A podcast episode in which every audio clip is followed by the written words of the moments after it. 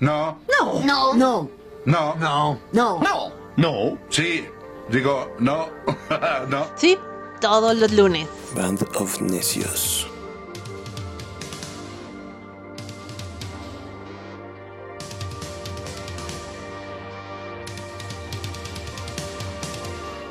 Hola, hola. Muy buenas las tengan todos. ¿Cómo están? Súper bien. ¿Qué tal, Bien, ¿Qué tal han pasado? bien, como esclavos, Ponchito. Esclavos del sistema Trabajando muy duro. y hartos del PRI. Del tri, sí me caga el tri. También. Ah, no.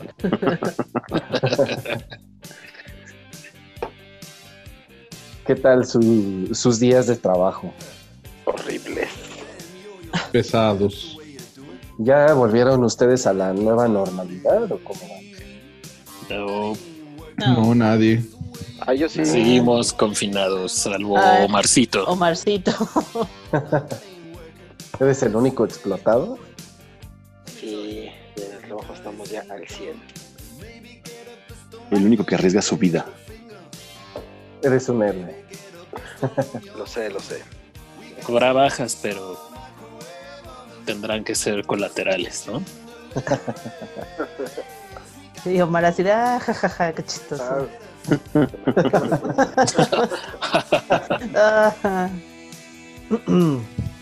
Bueno, pues queremos empezar por agradecer. Hemos estado dándole seguimiento a las a, a las reproducciones y pues nos, hamo- nos han sorprendido porque eh, va bastante bien. No esperábamos tanta aceptación y eh, aunque no hemos recibido ningún comentario, eh, en nuestras redes sociales, sobre todo en la fanpage, pero de ahí en fuera, eh, pues parece que más, vamos bien, ¿no? ¿O qué opinan? Pues sí, pinta Sí. bien, pinta bien. Agradecerles a todos los que se están tomando el tiempo en escucharnos, nuestras necedades, De Pues sí. tolerar. tolerar nuestros comentarios clasistas, racistas, ¿no? Sexistas, machistas. Ah, no.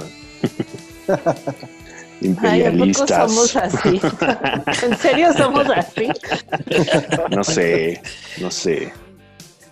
Bueno, A recuerden veces. que todavía está en pie lo de la botella de vino, entonces échenle Ah. ganitas, échenle ganitas. Ah, claro. Lo, lo que pasa, Sara, es que tú nos ves con amor y por eso no notas el, el El desprecio. patriarcado que hay en nosotros. Ah. Bueno, y seguramente soy así, si, si me llevo tan bien con ustedes. Me, me asustan. Bueno, pues eh, les comento, compañeros, que eh, el podcast que lanzamos este lunes, bueno, el lunes de esta semana, el del punk, eh, ha sido muy bien recibido. Eh, les agradecemos, la verdad. Eh, creo que Paco hizo un excelente trabajo y nos guió por buenos caminos. Desde Pues una semana. Ponchito. Sí, desde una semana antes, días antes, estuvo ahí mandándonos información y, y ahí poniéndonos al tanto, ¿no? Nos puso a hacer tareas, nos puso documentales y todo, muy buen material, sí. por cierto. Sí, creo que eh, por eso estuvo tan bueno, ¿no? Pues Así es. Espero que no se haya aburrido la banda necia, porque estuvo un poquito larguito, pero valió la pena y por ahí, aunque sea uno, pero ya nos dijeron que podríamos hacer otra parte, ¿no? También se agradece eso. Sí, sí, sí. Ahí por ahí nuestro amigo César ya nos puso algo y le agradecemos que se haya tomado un poco de tiempo. Eh, entonces, el día de hoy estamos... Vamos a hacer un programa bastante liberador, bastante cómodo, porque hoy vamos a hablar de las canciones o de las bandas, mejor dicho, ¿verdad? ¿O cómo va el asunto? Sara, que es la que propuso este tema, por favor, dinos de qué va a tratar. Pues nada más les propuse que cada quien escogiera la banda o el artista o la canción, lo que hayan, lo que haya sido, lo que los motivó, lo que los jaló a meterse a esto de, de la obsesión por la música, ¿no? por conocer, por saber, por escuchar y, y estar todo el tiempo escuchando música. Eh, básicamente esa es la idea y es algo muy, eh, Poncho dice bien, es muy liberador porque es muy personal. Eh, creo que es una conexión que cada quien tiene con su banda, su canción, su artista y, a ver cómo nos va, ¿no? Con- porque les vamos a abrir un cachito de nuestro corazón con esto. Sí. Ahí nomás.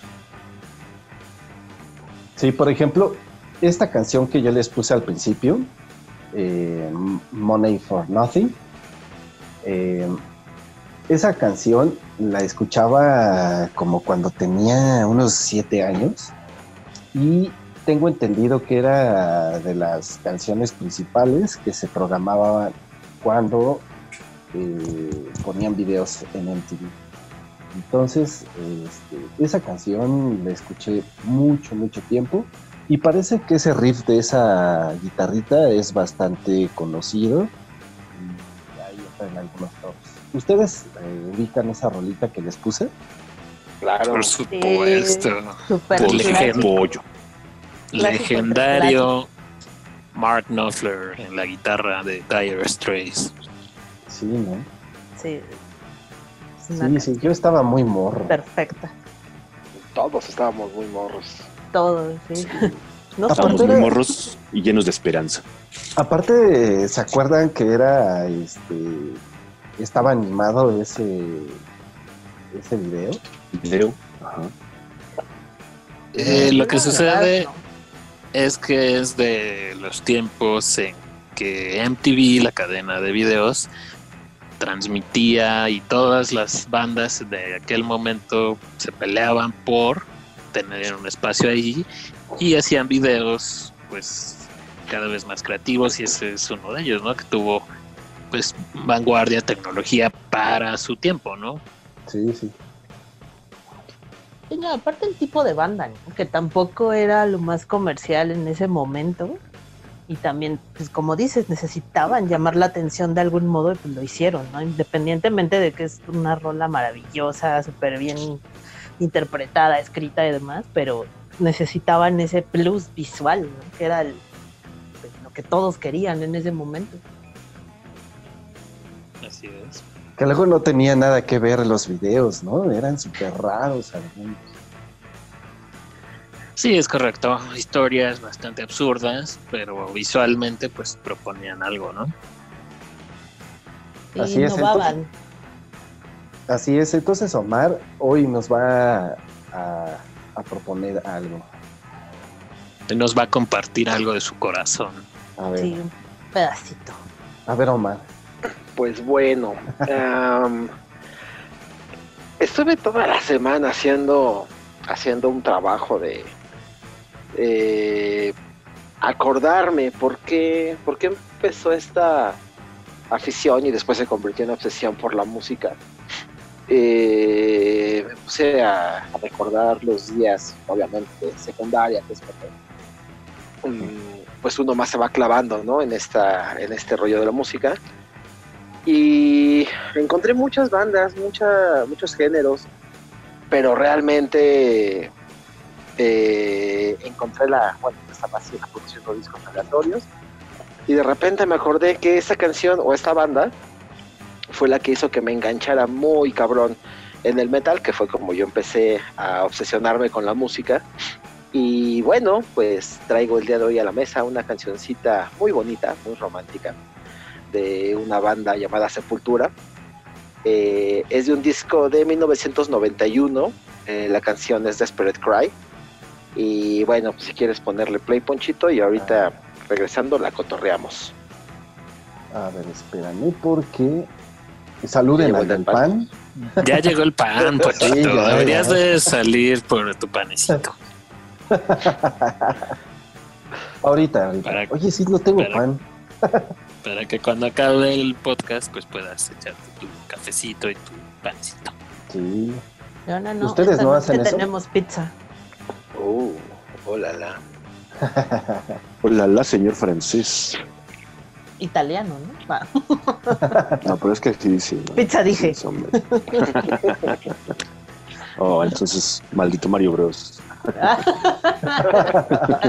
y su hermano Luigi. Espérenme, estoy teniendo aquí un poco de problemas. Pero a ver, háblanos más, eh, Omar. Bueno. lo que supongo que- Aparte, Se- Sepultura, no, no fue el, no fue el año en que vino Sepultura, Omar. No, Sepultura vino en el 94. Vinieron con el Chaos AD. No, pero Eh, se había venido co- en la gira del. El del Viñete ¿cómo se llama? Remains. Ajá, del Viñete Remains. En Ese fue en el 89. En el. Hall de la Barrera, ¿no? Sí. No, Ese No, fue ese- el Chaos AD. ajá, la gira del En- es AD. Exacto. Cuando rapamos Eh, muchos güeritos. Sí. Con el Viñete Remains vinieron al ex balneario de Pantitlán. No, güey. ¿No? Vinieron a Tlalnepantla. A, a Ah. la arena. ¿Cómo A la López? Mateos. La A López Mateo, sí, sí, es cierto. así Por ahí, hay- Sí. por ahí circula un video de ese show en la López Mateos y sí se ve que Sí. estuvo súper mero.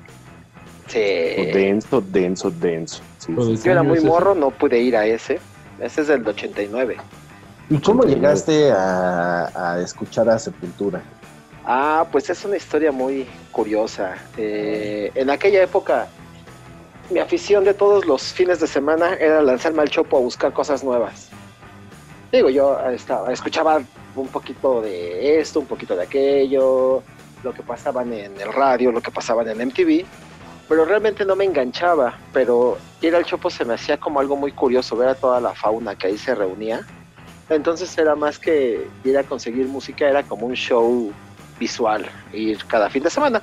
Uno de mis amigos de la secundaria vivía exactamente a la vuelta del Chopo, Correcto. entonces el pretexto era vamos a jugar básquetbol y de ahí nos íbamos a al básquetbol, nos íbamos al Chopo a dar el rol. y pasando por un puestecillo, eh, tenían así en la portada del Araiz pegada por todos lados, era el disco que acababa de salir esa semana, estaba súper de onda y lo estaban poniendo en el audio del puesto y me quedé así de no mames. Me quedé a escucharlo, eh, juntamos nuestra lana, mi cuate y yo, y compramos el disco.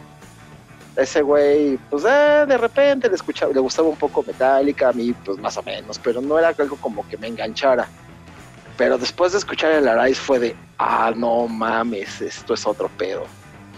Y a partir de ahí empecé a engancharme mucho, eh, en aquel entonces a, a consumir mucho metal.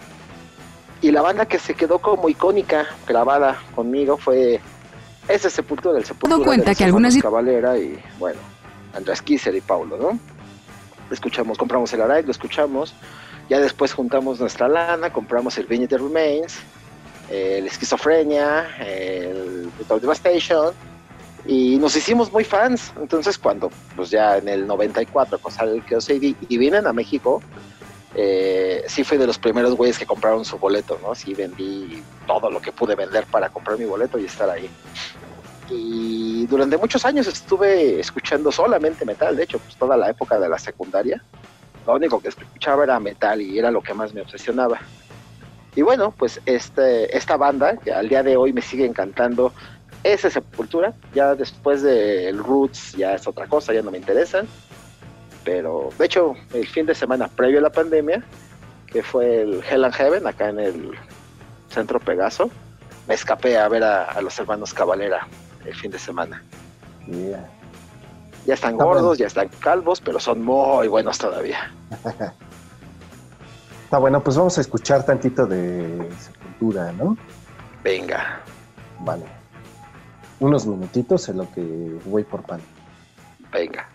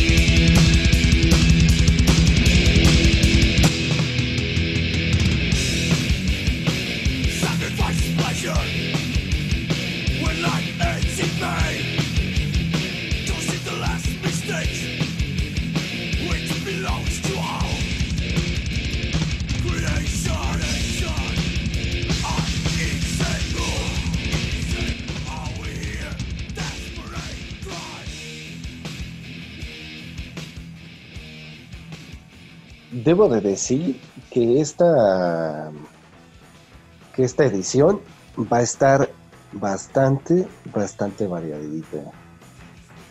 Y suena bastante bien esa rola, Mar. Oh, sí.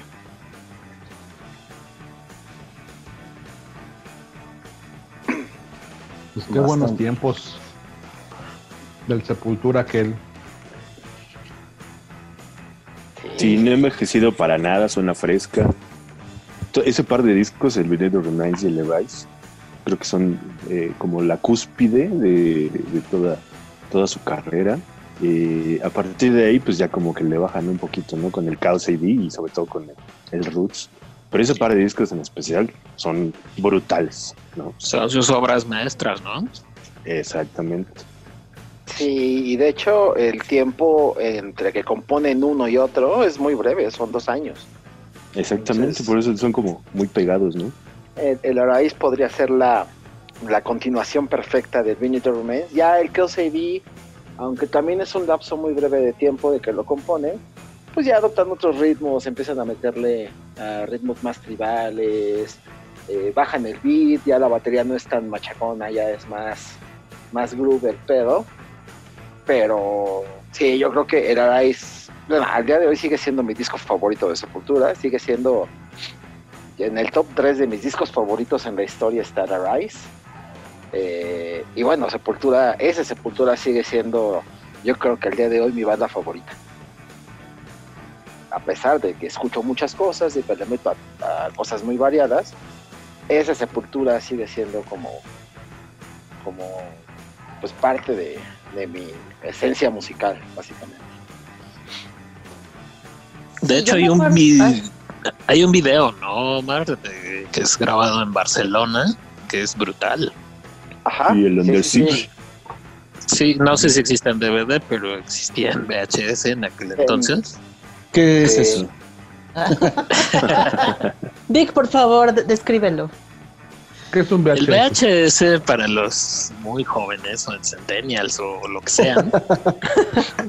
era un de cristal, ya habíamos quedado. Ah. Lo que sean, dijo. Era un formato de video, tal cual, eran unos cassettes gigantescos. Y había un concierto en Barcelona que era brutal. Entonces yo me acuerdo que cuando vi ese video dije, wow, esta banda sí está muy, muy, muy cabrona y muy poderosa. Pero ahora sí, Sarita, disculpa. No, nada, está bien. Yo me iba a ir por la parte sentimentalosa de, de las cosas. Porque me acuerdo que cuando conocí a Omar estaba, pues sí, muy clavado en Sepultura y, y ahí empecé también a escuchar esas cosas por él. Han de saber que de todas las personas aquí presentes, Omar fue la primera persona que conocí hace muchos años, no vamos a decir cuándo, pero hace un montón de años. Y sí, estabas muy, muy clavado en Sepultura y, y sigues al parecer. Sí, eh, al día de hoy, cada que tengo chance de, de escuchar metal, ya no es tan fácil escucharlo, a mi chica no le gusta, pero sí, este, cuando voy en el carro manejando, de repente pongo Sepultura, y, y este sigue siendo el disco, ¿no? El, el que hizo que me clavara en la música, eh, el que hizo que en algún momento empezara a tocar un instrumento, también fue, ya tanto no este disco, pero sí esta banda, y bueno, pues ese es un cachito de, de lo que más, más, más me gusta. De tu corazón. De tu corazón. Exacto. Bueno, y para la gente no iniciada en Sepultura, me imagino que tu recomendación es el Arise. Mi recomendación es esa época, entre el 88 y hasta el 97. El Roots todavía se me hace rescatable, ya tiene otras cosas, pero eh, lo que hace Sepultura desde su primer eh, disco eh, grabado en Cogumelo Records, que era así totalmente independiente y con un sonido muy feo, hasta el Roots es la mejor época. Ya lo que viene después es otra cosa, pero eh, la gente que quiere entrarle como a esa vieja escuela del metal, metal hecho con muchos cojones, esa es esa sepultura. sí, como- Qué, qué bonito. Sí, suena bien. Mandíbula apretada, ¿no? exacto.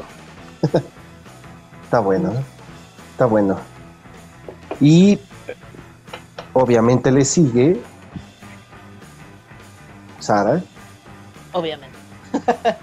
porque, porque pues así quedó la, la lista. pues porque yo mandé mi canción después que. sí, Ah, bueno. pues yo voy a contarles de algo que me encanta, una persona que me encanta, que ya no está entre nosotros, que se llamaba Prince. Y pues, híjole, yo creo que ya todos aquí saben cuánto, cuánto me gusta. Creo que sí también raya un poco la obsesión, pero no, no obsesión de fan de, ay, sé de que este, de tamaño calza y demás. O sea, realmente me obsesioné con, con su música tan diversa, con su, su habilidad de composición tan brutal, su capacidad de, intérprete impresionante. No sé si sabían, amigos, que, que tocaba 27 instrumentos, mi adorado Prince. Y pues casi siempre, bueno, sus primeros discos él tocaba todos los instrumentos, así todo lo que él quería incluir en su música, aprendía a tocar el instrumento y él tocaba y grababa y así.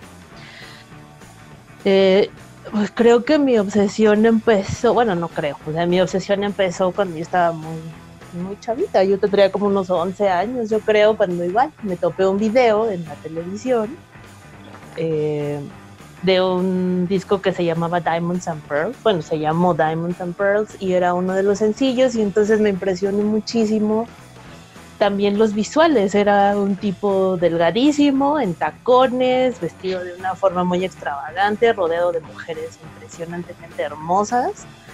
Eh, y yo no entendía nada, nunca había visto eso, o sea, estábamos, no sé, acostumbrados a ver cosas como Luis Miguel y cosas así. Y entonces me topo eso en la tele y me, me, me impresiona muchísimo. Y entonces voy, le cuento a mi abuelita y me dice, ah, pues si te gusta, pues es- compra un disco, yo te lo invito, ¿no? Y entonces pues ya compré un disco, tuve que ir a algún lugar a buscar un disco de Prince y encontré uno que de éxitos y lo compré. Y ya de ahí venía esa canción que, que me obsesionó del video. Y de ahí pues ya empezó todo mi amor que, que no para, ¿no? Em, ¿Qué les cuento? Pues yo escogí una canción que se llama I Wanna Melt With You porque, bueno, eh, para mí fue muy difícil escoger una canción. eh, Prince eh, tiene 39 discos de estudio, otros tres que solo salieron a, a la venta en internet, eso lo hizo pues ya a principios de los 2000 creo que poca gente lo sabe. eh, él fue de los primeros que empezó a vender su música en internet cuando no había plataformas y cuando realmente nadie lo hacía. Pero pues ya si, si, si en la plática más adelante sale, les contaré por qué, por qué lo hizo así. Pero creo que esta canción describe o ejemplifica lo raro que él era. Y raro me refiero a, a que nunca se dejó llevar por lo que se estuviera haciendo, las tendencias, los otros artistas que estuvieran de moda. O sea, él, fue contemporáneo fama y demás con Madonna y con Michael Jackson y nunca, nunca quiso ser como ellos, ¿no? Entonces es algo que también es de, de aplaudirse para mí, ¿no? Entonces no sé, Pochito, si la quieres poner y ya después platicamos más.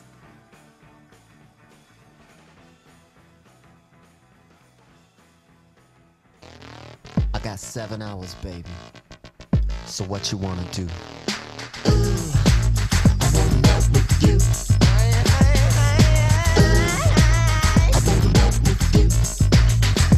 This is safe sex, new our generation style. A funky little story about you and me getting busy for a while. From the tip of my typhoon to the bottom of your ankle chains. with endorphins. This is the ultimate rave. I S to the S. Slow, slick, and groovy if we bathe in each other's hips. In other words, get close enough to stick. And I'll melt with you, ooh, ooh. And you can melt with me too. And we'll groove and groove until the earth moves. I want to melt with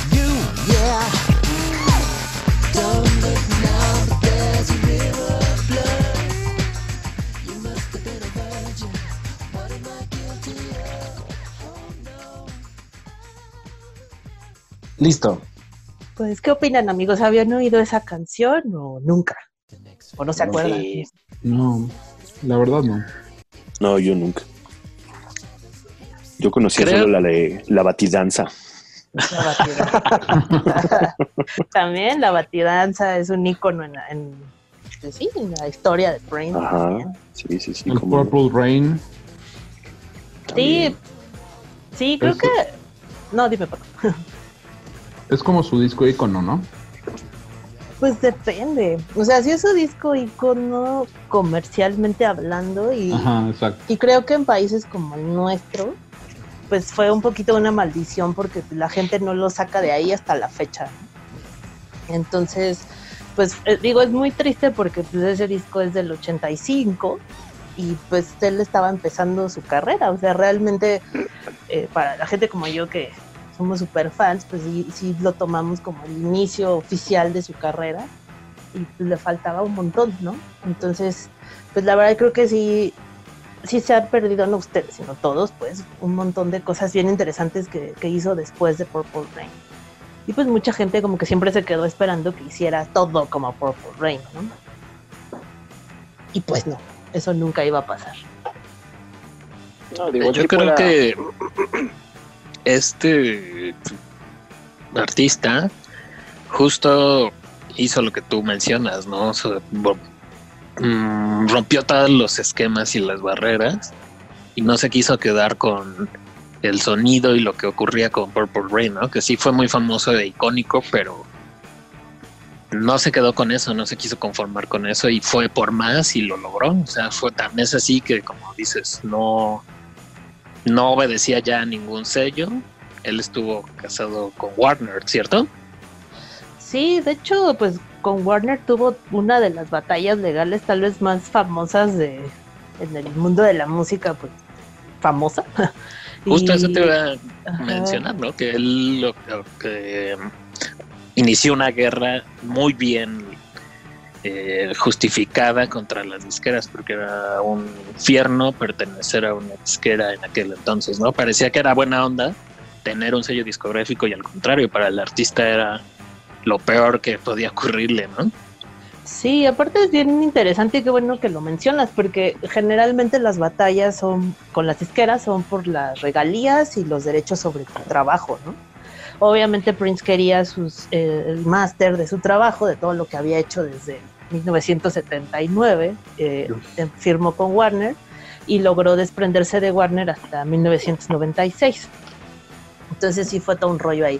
La- él empezó a pelearse con Warner por sus derechos desde el 92 y como les decía acabó en el 96, pero más que las regalías y, y obviamente sus masters, lo que él peleaba es algo increíble. O sea, él le decía a Warner, oye, es que yo, sabes que hago un montón de música, compongo a cada rato y yo quiero sacar un disco al año por lo menos.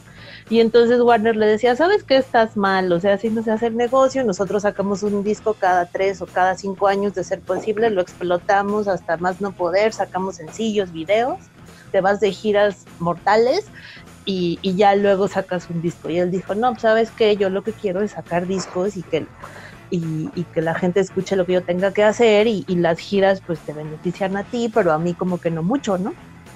Y esa era la batalla con, con Warner que no creo que no es algo muy común tampoco que, que pelees, que te dejen trabajar más, ¿no?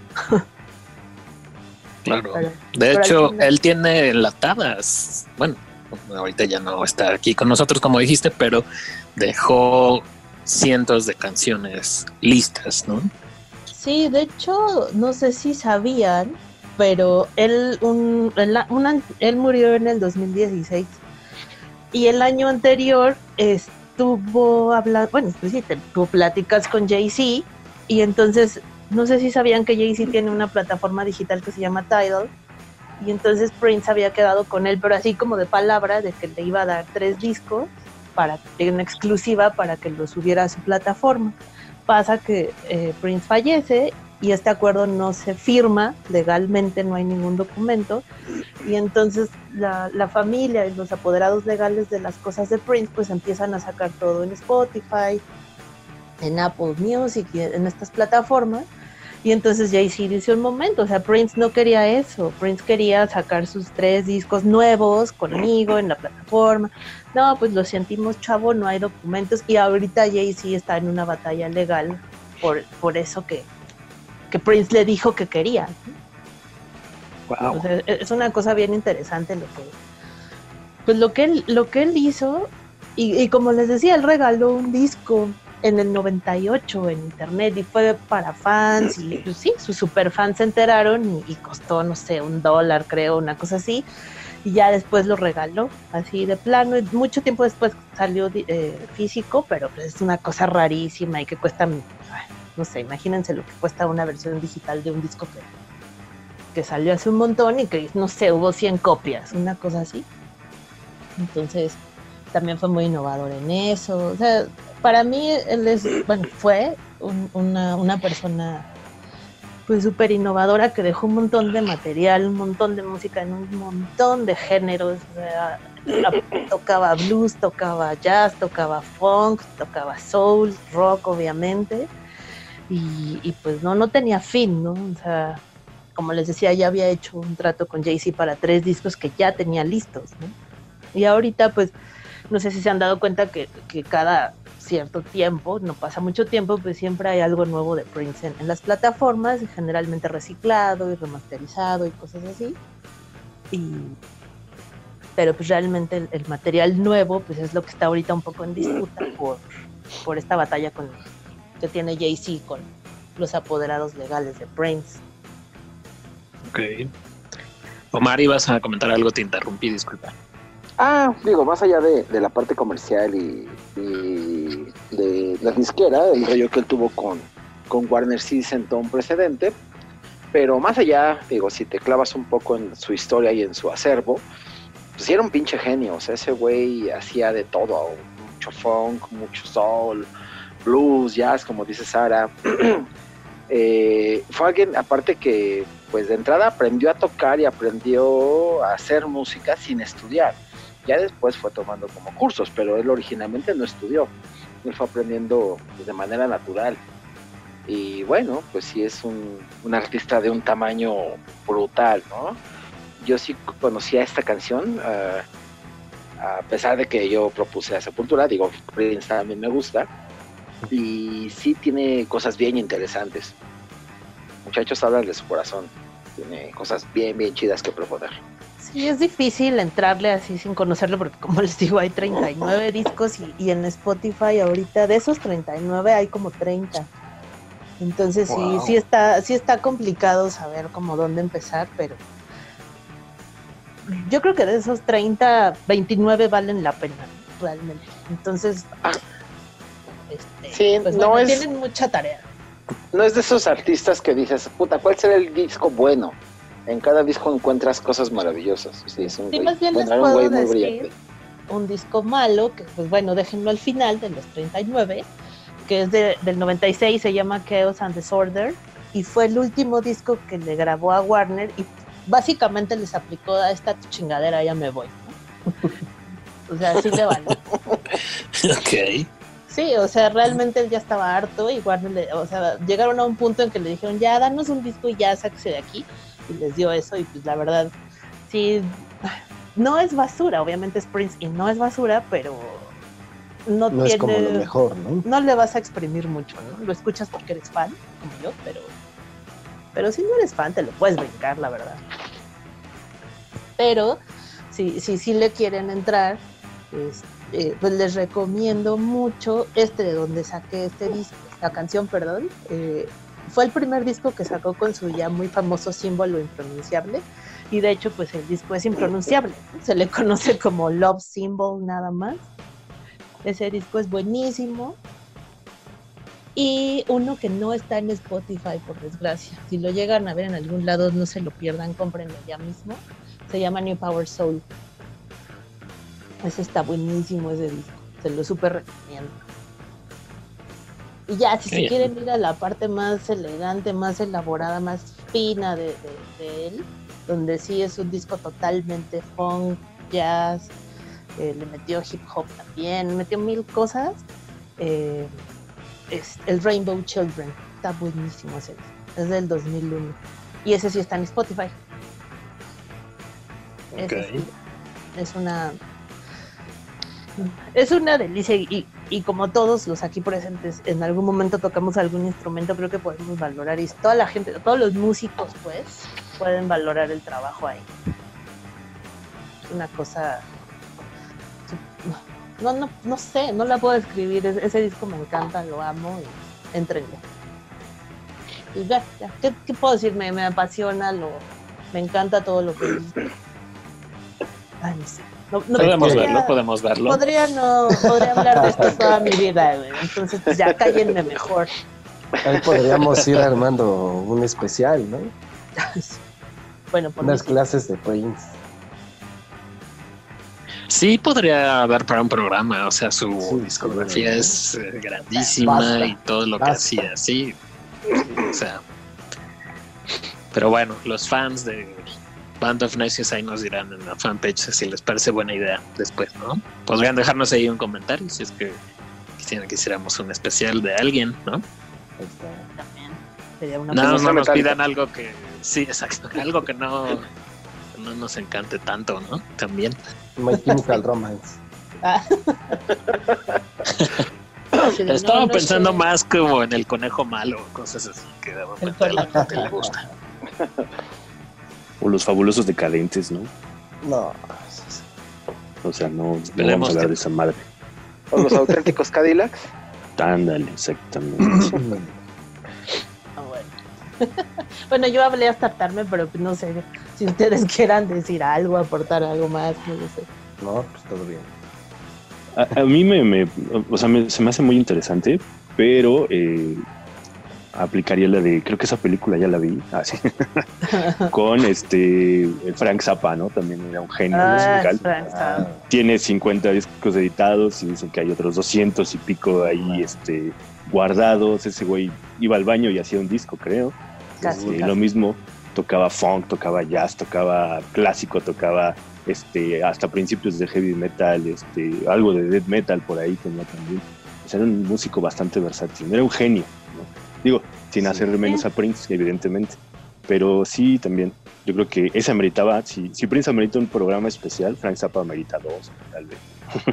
Y aparte, para Frank Zappa, sí tienes que sentarte a, a escuchar con calma y Estar en el mood. Sí, Sí, sí, exacto. Hay cosas muy comerciales que, que- que le entras de volada y hay cosas bien atascadas que no le entiendes ni, ni le ves ni los pies ni la cabeza, pero, pero a final de cuentas son un- una genialidad ¿no? que, que hizo mucho antes que, que, que, Prince, ¿no? Entonces, pues sí, yo diría también, también Y aunque, aunque Prince, digo, yo no tengo tanta tanto conocimiento, pero, pero siento que también su aportación musical es, es bastante vasta, ¿no? No, sí, claro. Una formato Es que creo que con gente como ellos no hay punto de comparación. Son Sí. viven en, su- en sus mundos, crean sus cosas y la verdad creo que lo que opinen cualquier otro ser humano les valía un cacahuate. O sea, realmente era sacar lo que tenían dentro y, y creo que, o sea, siempre mi percepción de ese tipo de personas es que no son normales, no son como el promedio de los de la población, son Son unos necios. Son unos necios. son su, su vida es crear y producir su Sí, arte. sí, ¿no? No- y la verdad creo que uno nunca los va a acabar de entender. Exacto. Jamás. Ni comprando todos sus discos, ni escuchando toda su obra. Exacto. Está bueno, Sí, pues sí. está bien. Pues bueno, Súper. Sigan muchachos. después de esta pequeña cátedra, Yo voy a calmar mi, mi éxtasis en lo que hablan. Ah, este, Vic, Sí, ¿qué dice tu corazón? presente, maestro Poncho. bueno, yo voy a hablar de una banda que a mí me super chifla. Esta banda es americana, se llama Quiet Riot y siguiendo un poco la línea de lo que decíamos de MTV, ellos eh, debutan con una canción que es un cover que todo mundo conoce, que está ultra sobada, que se llama Common Feel the Noise. Yo no los conozco por esa rola, pero los conozco por su tercer material editado comercialmente. La banda se formó en el 75 con un guitarrista legendario que tampoco ya está entre nosotros, que se llama Randy Rhodes. Y editan algunos discos con un sello muy pequeño y esos discos están perdidos, esos ya no se pueden conseguir. Quien los tenga por ahí en LP, porque solo eran LPs, eh, tiene una fortuna en sus manos. Y es hasta el 83 donde sacan un disco que se llama Metal Health, que es el que los lleva a la gloria, a la fama, a MTV, a hacer giras. Es el primer grupo catalogado de hard rock y heavy metal que llega a las listas Billboard con esa canción, que era un cover de Slade. Slade era una banda eh, de los 70s, poco conocida. De hecho, mucha gente se, pues, en este momento estoy casi seguro que no sabía que era un cover de Slade, Common Feel the Noise. Sin embargo, esa canción les da así la entrada para todo, pues todo el mainstream, etcétera, etcétera. ¿Por qué me gusta tanto? No lo sé, simplemente el sonido de ellos me encanta, sus discos, la imagen, todo lo que tienen ellos alrededor, a mí me súper chifla. ¿no? Y bueno, tuve la oportunidad de verlos solo una vez en Monterrey, en el Monterrey Metal Fest. Y esa fue la última ocasión que pisaron tierras mexicanas, porque des- unos poquitos años después muere su vocalista, este, Kevin Dubrow, que fue de los que estuvo más tiempo en la banda. Después sigue Frankie Banali, que es el actual baterista, pero tampoco es original. Ahorita ya no hay miembros originales, ¿no? Ya es como retazos. Y bueno, pues esta banda a mí me súper chifla. Entonces, si quieres, vamos a poner ese cover que los llevó al cielo, por ahí Ponchito, si quieres soltarla, y ahorita platicamos qué les parece esta banda. A lo mejor a muchos de ustedes no les gusta, eso es lógico, pero a mí me encanta. Oye, Vic, este. ¿Y esta rola la, la metiste tú al- aquí en en el tracklist? No. Tuve bien a mandarla a nuestro chat, pero puedes buscarla. Sí está, ¿no? En la lista. No sé, pero ¿quieres que la agregue, querido Yo Poncho, la en lo que, Sí, porque no la veo. en lo que Está hasta abajo. platicamos? Ahí está. La estoy Sí. viendo. Está hasta ¿La abajo. tienes, Ponchito? A ver, espérame. Sí, ahí está, ahí está, mira. La estoy viendo también. Está quemando así. Más abajo, más abajo, más abajo. Está quemando tus ojos. Más, más, más, más, más, más, más. Hasta abajo es la última. Esta. Esta. Ah. Yes. Come on, feel the nice.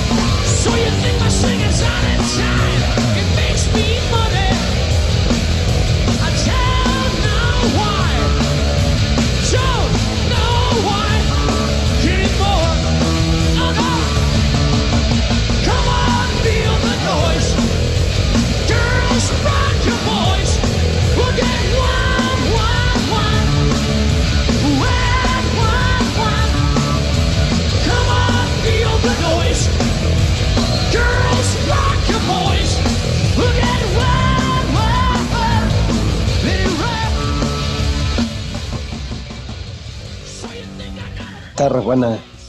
Pues ahí está, sí, bueno, pues es un éxito que pues está súper sobado, de hecho, tú la puedes oír, yo creo que está en Radio Disney. Estaría increíble. Y sí, seguro, está en algún momento de la vida, ¿no? Y esta banda, bueno, pues ahorita, como les decía, ya son retazos, solo existe el baterista que no es el original, pero que estuvo desde ese álbum donde viene esa canción. Que por cierto, ahorita pasa un momento difícil, por ahí está haciéndose una colecta eh, para su salud, ya que es un enfermo de cáncer, etcétera, etcétera. Pero bueno, la banda ha sobrevivido, pues todo, todo, ¿no? Todos los cambios de todo, plataformas, disqueras. Y es lo que me gusta de esa banda, que siempre luchó por estar en el corazón de los fans, ¿no? Como yo digo, cuando vinieron, pues ya no era una banda famosa, incluso no fueron estelares, fueron pues como de la mitad del programa. Y eso no importa, para los fans eso no importa, ¿no? Mientras tú veas a la banda que a ti te, te dejó esa como huella, ¿no? En el rock. Entonces, yo por eso lo elegí, porque sí recuerdo que eso fue de mis primeros acercamientos al rock. Ya después, como dice Omar, en la secundaria, pues todos mis amiguitos escuchaban Megadeth, Guns N' Roses, Metallica, Sepultura. Y bueno, ya aprende uno más cosas. Y bueno, esto no es metal como tal, pero pues sí es, es pesado, ¿no? O sea, es como hard rock. Y bueno, no sé qué opinan ustedes. Me recuerda a todas esas bandas ahí como Twisted Sister, eh, no sé, Def Leppard, ¿sabes? Todas las ochenteras. Así es. Mi- Mis recuerdos de mis primeros años con MTV. Sí, ellos, si tú quieres hablar de MTV, ellos son parte de la historia, ¿no? Sí, sí, sí, sí. De hecho, De ese- el video de esa canción era cagadísimo. Era así como muy divertido. Bueno, es que Sí. nosotros somos como los niños MTV, ¿no? Nos Sí, tocó ser niños sí. cuando MTV estaba en su apogeo y no podían ir a conciertos. La premisa de ese video era cagadísima en, en el sentido que era un enfermo mental que estaba en un manicomio, ¿no? Y entonces se iba a tocar y ya regresaba al manicomio, etcétera. Entonces está interesante. A mí siempre me ha gustado el concepto que, que manejaban ellos, ¿no? Como entre la locura, eh, música pesada, no sé, era una combinación de cosas que a mí me parecía súper atractivo y por eso siempre me han gustado y hasta la fecha yo sigo escuchando regularmente sus discos, sale algo y ahí estoy, ¿no? Viendo qué que, que sale de ellos. Sí, yo me acuerdo que estaba súper emocionado cuando te fuiste a Monterrey a verlos. Y sufriste. Sí, no, bueno. Sí, lo Sí. Sufrí el clima, porque debo decir que pues yo no sabía que en esas tierras pues hacía un frío bastante culerón, ¿no? Digamos. Entonces, para la hora de Quiet Riot no estaba tan mal y como yo brincoteé y me deshice, pues ya no había tanta bronca, pero para la hora de Twisted Sister, que era el estelar, sí hacía un frío de la patada, ¿no? Y bueno, ya estábamos casi todos con hipotermia, pero viendo felices a Twisted Sister cerrar ¿Y ese... cantaste huevos con aceite? Eh, de hecho, Dee Snyder en ese momento dijo, hizo esa No. referencia en la que dijo, vamos a cantar una canción que ustedes la conocen como Huevos con aceite. Y todos así como, "Ah, ¿es real? ¿Es en serio?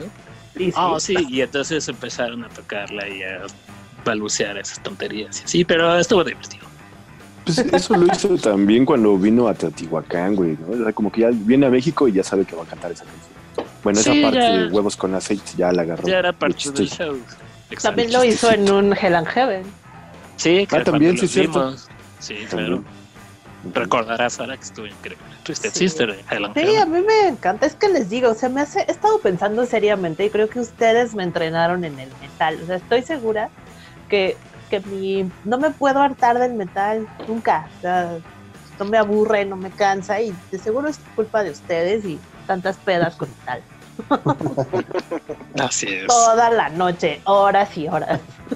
Sin parar. Horas ilimitadas y continuas de metal. Es que era real, no paraba el metal. A volúmenes indecentes que hasta nos iban a tocar la puerta, lo recuerdo. Exacto, así era. Y yo cual bebé me podía quedar dormida mientras estaba el metal ahí. Ajá. Así era la vida. Por eso ahora fabuloso. tengo una tolerancia impresionante al metal. Al taladro de la pared. Al taladro no, pero al metal. sí. Al martillo en la pared. Sí, sí. Bueno, pero bueno, al final la banda, ¿qué, qué les parece? ¿Les que agrada? Sé que no es parte de sus vidas de ninguno de los presentes, la conocen, pero bueno, al final creo que algo debe mover en sus corazones también, ¿no? A mí sí, yo cuando era niño lo escuchaba mucho, escuché, me, gust- me gustaba mucho esa canción. Ya después me enteré que era un cover de la banda de Slade y, y cuando escuché Slade, pues no encontré muchas diferencias, salvo que el, el vocalista de Slade, que no recuerdo su nombre, era un pinche pelirrojo y gritaba como la chingada y, y- y pa- aparentemente pues, no sé qué tenía en la garganta que, o sea, berreaba el güey, ¿no? Cuando canta esta canción hay unas versiones en vivo que pues hasta se distorsiona el micrófono bien cabrón. ¿no? Eh, entonces, te, te digo, cuando era niño escuchaba mucho esa, me gustaba mucho esa canción, la de Come on Feel the Noise y la de Metal Health, ¿no? O, o Bang Your Head. Sí, no. esa Sí, está no, bien buena, ajá. Y sí, sí, Sí, sí. me acuerdo, me acuerdo bailar frente a un espejo y escucharla y, y hacer desmadre y aventar todo. A mis escasos que 6, 7, 8 años, no sé, me, me gustaba Claro. mucho ¿Ya destruías el lugar? Sí, ya, ya, agarraba una sillita de madera y la aventaba por todo. Ajá. Porque he de confesarles que yo nunca tuve televisión por cable y me enteré muy tarde que existía algo que pasaba, un canal que pasaban eh, videos todo el día. ¿no? Cuando me dijeron que había un canal que se llama Headbangers Ball, pues me volví loco y le daba este, cassettes, a- bueno, videocassettes, creo que todavía en beta a mis amigos para que me grabaran videos. Pues eran así maratones de oh, tres horas de puros videos de metal, ¿no? Del Headbangers Ball. Ahora. Entonces, pues, este, mi única manera de escuchar música así, pues, era en cassettes, ¿no? que yo mismo grababa o que me grababan amigos o, o- o, este, o- conocidos, ¿no? Pero, Así pues sí, Y- sí disfruté mucho del Quiet Riot. Sí, y bueno, ahorita que mencionabas a Slade, bueno, Slade sí tenía un respeto, pero digamos que Kevin DuBrow, que era el cantante, eh, pues sí tenía una voz infinitamente, sí, infinitamente superior que la del vocalista de Slade. Por tanto, pues se convirtió en un super éxito esta canción. Exactamente. Como te digo, ya había sido un éxito con Slade, ¿no? Solamente que a mucha gente se le olvidó. Y Sí. realmente ellos lo llevan al Billboard, entonces ahí ya también hay diferencias. Slade no llegó al Billboard con esa canción. Sí, exacto, ¿no? Solo los más acérrimos eh, le- saben la existencia de una banda llamada Slade. Y también sus conciertos, si alguna vez pueden verlos, están muy, muy, muy chistosos. Este, hacen un desmadre, este, no sé, era como un circo, pues, ¿no? Y ese güey, el vocalista era muy chistoso. Pero sí, no sé Hay qué que opinan poner unas demás, pero sí. rolitas, ¿no? Es que aparte Slade Sí, era una sí, banda hippie, o sea, ¿no? Exactamente, sí, sí, sí. Era una banda hippie muy sui generis y Ujú. Quiet Riot lo lleva a una versión en pues en hard rock o en metal Sí. y Ajá. nada que ver, o sea, es totalmente diferente la canción. A mí, a mí, por ejemplo, Slade me recuerda mucho a otra banda de Inglaterra que se llama The Crazy World of Arthur, Arthur Brown. No sé si lo conozcan. Eh, en la que el vocalista pues también era como la estrella, ¿no? Se ponía un sombrerito, unas como vallas en la cabeza y se prendía fuego y se ponía a bailar así de manera hippie, ¿no? Así como, no sé, era muy raro. Y, y eran como todo un show, ¿no? Entonces como de esa corriente de bandas de, de- de- como de pre-shock rock que se le podría llamar junto con otros que se llamaban Screaming Lord Such, ¿no? Que no sé si lo topan también. Ese güey salía de un ataúd, imagínate. Para esa época, pues todo el mundo se impactaba, ¿no? Sí, claro. y, y mataba, y mataba según a sus compañeros, ¿no? Y, Sí, y era yo como un soy- zombie, yo se, soy se- bien se fan de Luego revivían y eran zombies. Sí, ah. Sí, Sí, sí, sí, estaba, estaba chistoso. y así era. Entonces, Está bien bueno. que, hay- Es que sí, de hecho, esto ya una es un banda de horror. performance, ¿no? Exactamente, sí, pues es, les digo, pre, pre shock, eh, shock rock, ¿no? Lo que hacía Alice Cooper, lo que hace Alice Cooper lo hacía este güey Sí. hace 40 años. algo. Ajá, también de Cramps ahí coberé a Ah, este güey. los Ah, los Cramps también. Ujú. Les iba a decir que la banda esta de horror, la que estuvo de moda hace como unos 10 años, por ahí, en su primer disco hace un cover de esta banda que le decía de, de Screaming Lord Such, ¿no? La de Jack the Ripper. ¿Cuál, cuál? Sí, Jack the Jack the Ripper. Ripper. Ah, es que como te cortaste un momento y no alcancé a oír. ¿Ah, sí? Ah, Solo ese no, ya acabó. Pues Ya ya, el síguete, modem. Cristo. ¿Le sigo? ¿De filo? Sí, ya, Ah, ya, ya, síguete. Es tu turno, te cedo la estafeta. Y bueno, No, pues, pero a ver, Vic, solo una pregunta más. ¿Tú tienes un disco favorito de Quiet Riot? es difícil escoger porque sí, todos tienen cierto encanto, pero yo creo que sí, este, el Metal Hell sí es el disco predilecto por los fans, porque en realidad el disco en su totalidad es bueno. O sea, otra canción que mencionó Cristóbal, que era Bang Your Head, pues, también Ajá. es buenísima. ¿no? El disco es buenísimo, o sea, y es de corta duración, es un disco bastante fácil de escuchar. Bien, o sea, sí, creo que me quedaría con ese disco de Quiet Riot, el primero ya editado para Epic Records, que es Ajá. ya una disquera grande. Yo creo que ese sí es mi favorito. Ah, muy bien. ¿Dónde viene esta canción? Pues hay que agregarlo a la lista, ¿no? Sí. Sí, sí, sí, sí. Hay que agregar a la lista porque se está poniendo buena la lista, ¿eh? Entonces, Bastante buena. pues cedo la estafeta a nuestro Dale, siguiente Cristóbal, dale. participante. A ver, Va que va. Antes de que nos coma la noche. Bien. Bueno, pues igual que Omar, eh, yo me la pasaba escuchando eh, muchas cosas eh, rockeras, eh, no metaleras, ¿no? Como rockeras cuando era muy niño. Este, tuve bien tener un tío que estaba como metido en toda esa música. Entonces de repente me regalaba cassettes grabados, evidentemente, ¿no? De Metallica, de, de Guns N' Roses, de Scorpions. Me acuerdo que me regaló uno de Scorpions y no dejaba de escuchar la canción de, de este Blackout, ¿no? Me gusta hasta la fecha un montón esa canción. Pero eh, no como, como que mi conocimiento no iba más allá de, de- de- de escuchar esas canciones que me grababan, ¿no? Yo era un niño, les digo, de 6, 7 años y, y con cassettes de música que pues no entendía y que no sabía. Eh, aunado a esto, pues eh, eh, no sé, me pasó algo muy curioso cuando era niño. Mi papá me regaló una grabadora eh, y, y- casualmente solamente escuchaba, podía escuchar una estación de radio porque estaba descompuesta, ¿no? Entonces, no podías cambiarle la perilla y pues solamente escuchaba eh, Radio Universal, ¿no? Yo me Ah. acuerdo que solamente escuchaba todo el tiempo Radio Universal para escuchar que pasara eh, Black Dog de Led Zeppelin o, o Paranoid de, de- de- de Black Sabbath, ¿no? Que más allá de ese, par de canciones, de, de esos grupos, no ponían otras canciones, ¿no? Nunca ponían ninguna otra. Si acaso de Led Zeppelin ponían What a Lot of Love, ¿no? Pero son- Ay. no salían de esas dos canciones. Entonces, mi mundo solamente eran esas tres canciones, ¿no? Y los cassettes que me regalaba mi tío. Ya cuando fui como más grande, eh, me enteré que había una banda que se llamaba Iron Maiden. Entonces empecé como a clavarme y, y- y yo creo que fue la que me inició en todo este desmadre del metal y, y de ser melómano.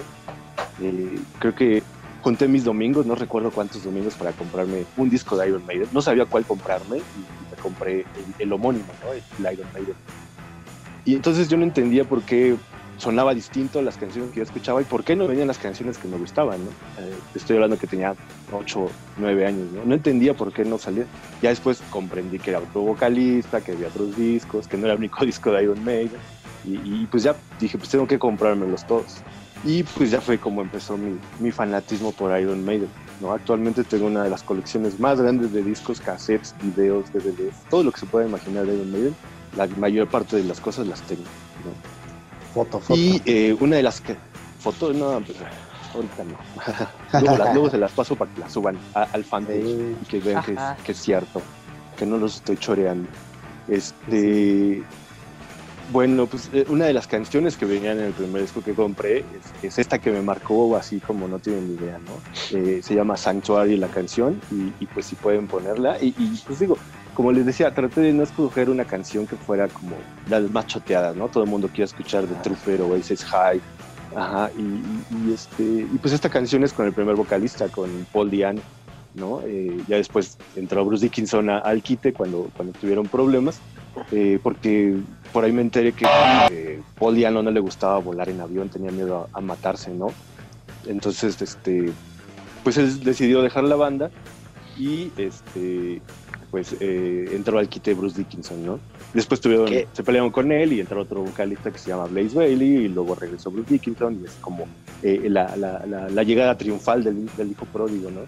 Eh, cuando lo fuimos a ver, vi que en, en el 2000 con Halford y Queensryche, creo que es el mejor concierto de Iron Maiden que he visto en toda la Brutal, brutal. Es de las Brutal, experiencias Sí, más cabronas en la vida. más Ver a esa banda. Exactamente. Ajá. Bueno, y aparte también ver a Halford, ¿no? Yo toda la vida he sido también fan de Halford. Bueno, después de, de- de enterarme de la existencia de Iron Maiden, también fui fan, o soy fan de Judas Priest. Y verlo por primera vez fue una cosa impactante. Pero bueno, este, y ahorita seguimos hablando a ver qué, qué sale. Una noche brutal. Y también, bueno, ahorita contamos eso.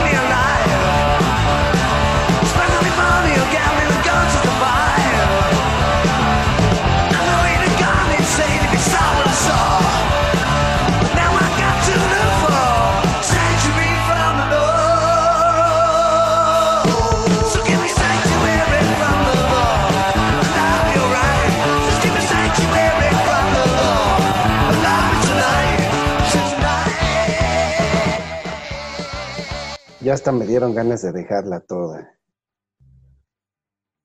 ¿Y qué te lo impide, Sí. Poncho? Además, él es tu favorito, puedes ponerla toda. No, Más, yo Por que dejar- sugirió dejarlo todo.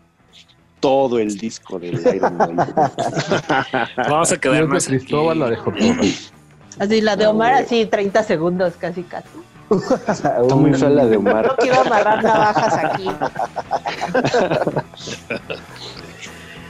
Y como ven las rolitas, chavos. Definitivamente el sonido de estos discos, de este par de discos que grabó con, que grabaron con Paul Diano, el Killers y el Iron Maiden, eh, pues, diferencia mucho de lo que hicieron con Bruce Dickinson. ¿no? No sé qué opinen ustedes. En esencia es casi lo mismo, pero sí era diferente del estilo que tenía Bruce y Paul, ¿no?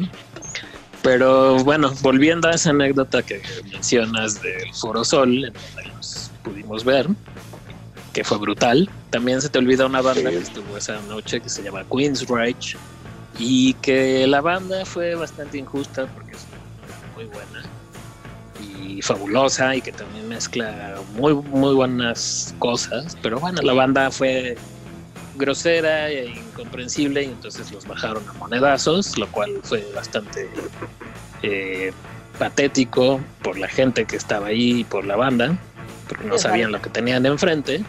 Y La banda después vino- público. ¿Eh? La banda del público, no la banda que tocaba. Sí, exacto. Sí, sí, sí. No, y para la banda que tocaba también debió de haber sido Ah, eso, sí. ¿no? Ver el comportamiento de, de nosotros como público, algo que, que no estábamos acostumbrados. Cuando Queensrÿche tiene una eh, pues tiene un prestigio ¿no? dentro de la música, sí no es metal, lo más pesado que tiene es una canción con la que cerraron, pero eh, después vino el dios Halford y ya después Iron Maiden, que fue brutal, ¿no? Pues yo recuerdo, y, bueno, te digo que, ah, bueno, para aclarar sí lo mencioné, pero no me gusta la verdad Queensrÿche. Y recuerdo que ya en el desmadre y en todo que aventé una, una, una yarda vacía, evidentemente, y le cayó en los pies al vocalista. Entonces, así no, no me gusta Queensrÿche, lo siento. Ah, o sea, tú fuiste de esa Sí, banda grosera. Sí, a huevo. sí. de esos Yo- simios que es que- bajaron a Queensrÿche. Es que fíjate, el orden no fue así, el orden fue Halford y fue así todo el mundo rompiéndose la madre con, las rolas que tocó de Fight y con las rolas que tocó de Halford. Entonces te bajan el ritmo y toca Queensryche, pues todo el mundo ya quería ver Iron Maiden, ¿no? La reunión con Bruce Dickinson y la reunión con Adrian Smith, ¿no? Querían verlos, queríamos verlos, yo no quería ver a Queensryche, la verdad, ¿no? Entonces, pues eso fue lo que pasó. Si hubieran puesto primero a Queensryche hubiera sido otra cosa. Después Halford y al final Iron Maiden. Pero pues ahí, una vez más, pues el ego de la, de la banda, ¿no? Como dices, Queensryche tiene como... Sentía que tenía más historia a pesar de que ahí estaba Halford, ¿no? El, el Metal God. O sea, cómo podían tocar de- de- antes que, que, que, que yo- que este güey, ¿no? Que Halford. Entonces, pues, pues yo creo que sí estuvo mal el orden. Sucedió como cuando vino Iron Maiden con Morbid Angel Carcass y una bandita de chavos que se llaman Atreyu, ¿no? Y, y- y en Monterrey descalabraron al, al vocalista. Vino a tocar aquí con una bandita en la cabeza porque se le acabaron el poco cerebro que tiene, ¿no? Entonces, ajá. Pero, pero Atreyu es una banda así como de, de, de Screamo, güey. O sea, pues, o sea, también no los que organizadores, con- qué chingados tienen en la cabeza, güey. Exactamente, güey. O sea, si se hubieran traído otra banda en lugar de Queensryche, o si hubieran puesto primero a Queensryche y a Halford después y luego Iron Maiden, pues la, la Sí, banda, ah. la gente, el público, hubiera estado a gusto. ¿no? Tal vez los pusieron en medio para evitarse la vergüenza de que nadie llegara a verlo. Pues ¿No? también, o sea, No, sucedió también, yo por creo- ejemplo, con.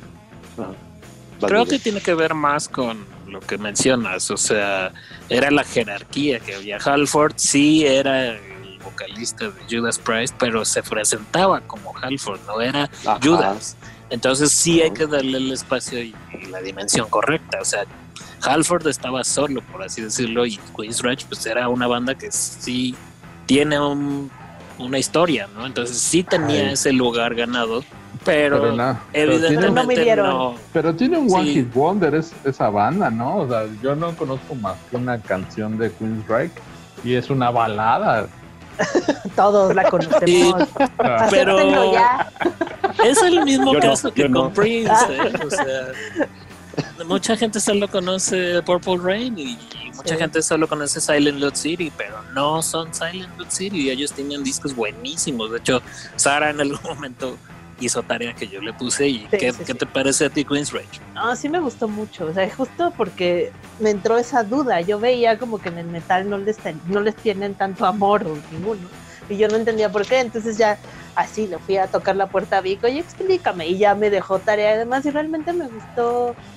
Me gustan mucho. Yo no sé definir qué género son, ni, ni por qué, ni metal no los quieren, pero se me hacen súper talentosos. Tienen mucha.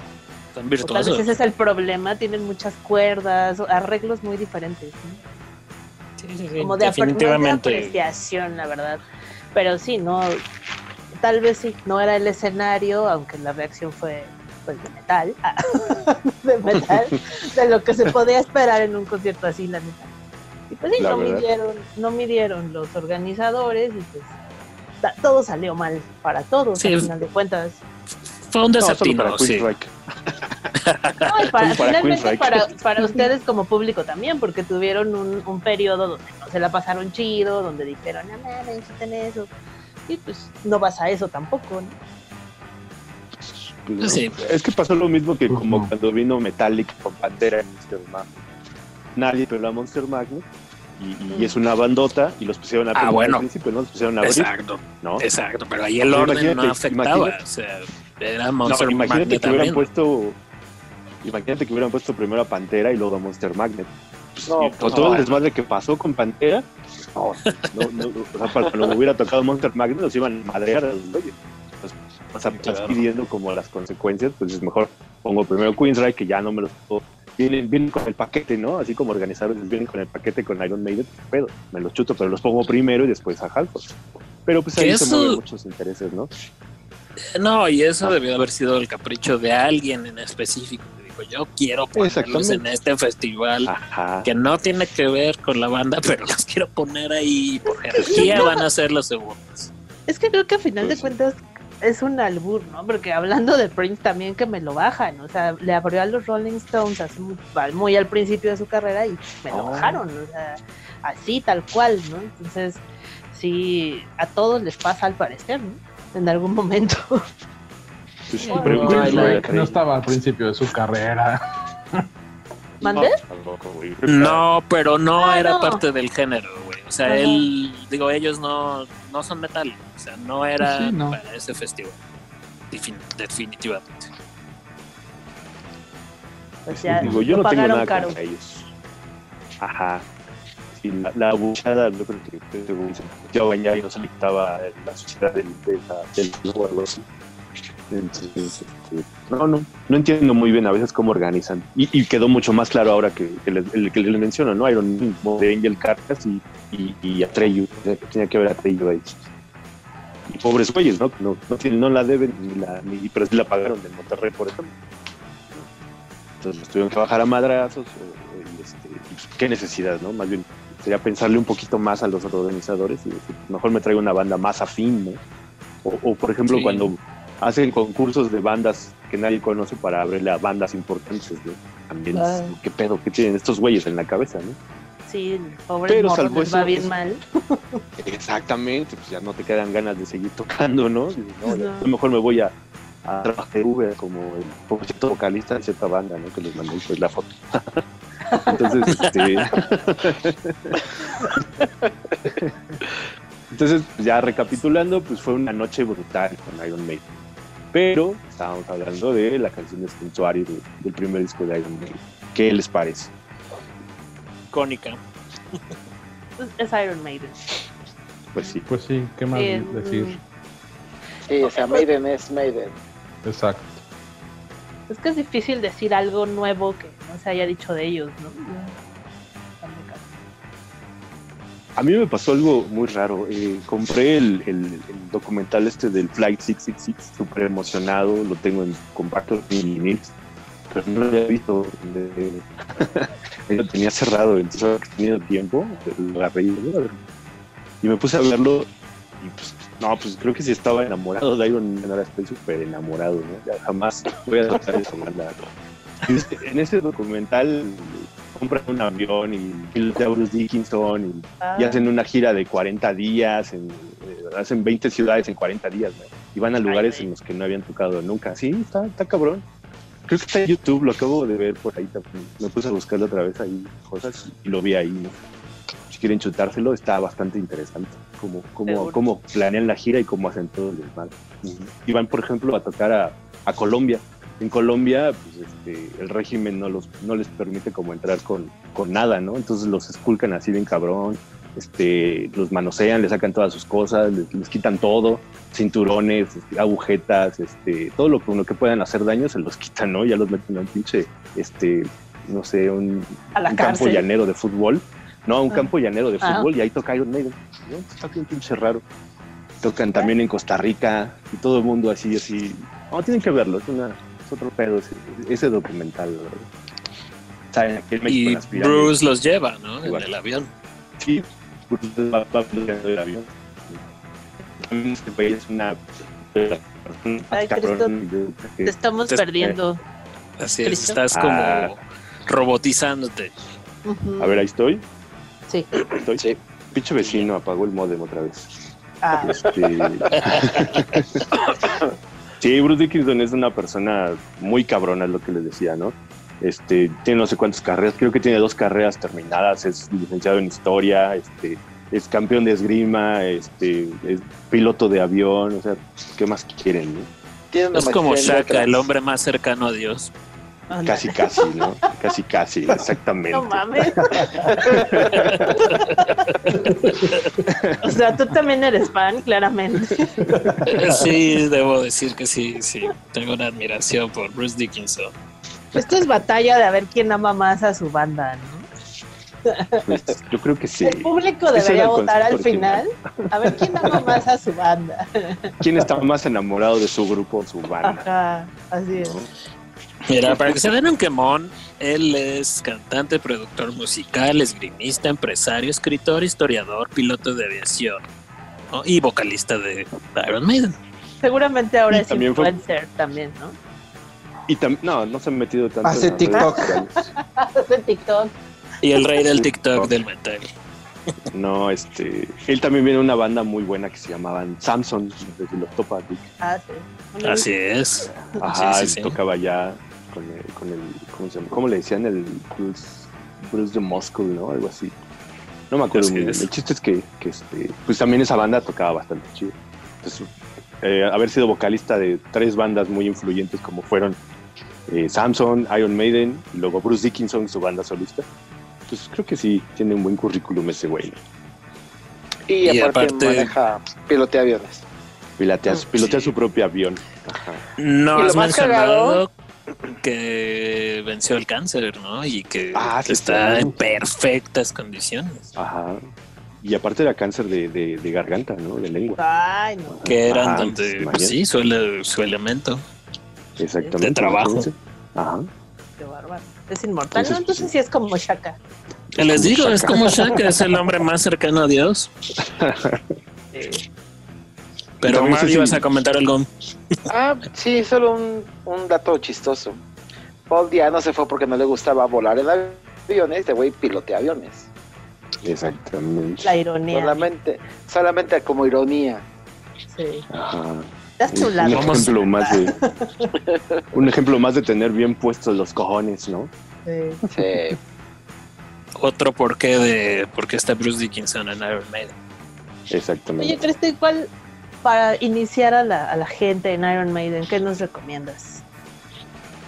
Yo les recomiendo este disco precisamente, que empiecen en orden cronológico, porque se ve una evolución de tocar eh, hasta cierta manera como punk setentero inglés, que en este disco del Iron Maiden, a tocar cosas progresivas totalmente, canciones de 8 o 10 minutos como en el, en el Live New World o como en el Dance of Dead o como en el último, en el este, Book of Souls, ¿no?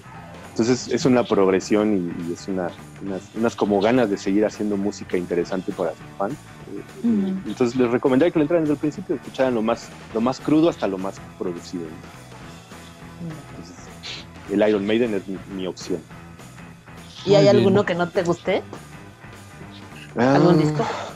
Sí, eh, este, el Dance of Death creo que es el más flojo. No, no, yo creo que no. eh. Los que hicieron con el otro vocalista, el, un güey que se llama Blaze Bailey, este, están muy flojos ese par de discos, eh, el Virtual Eleven y el Factor X.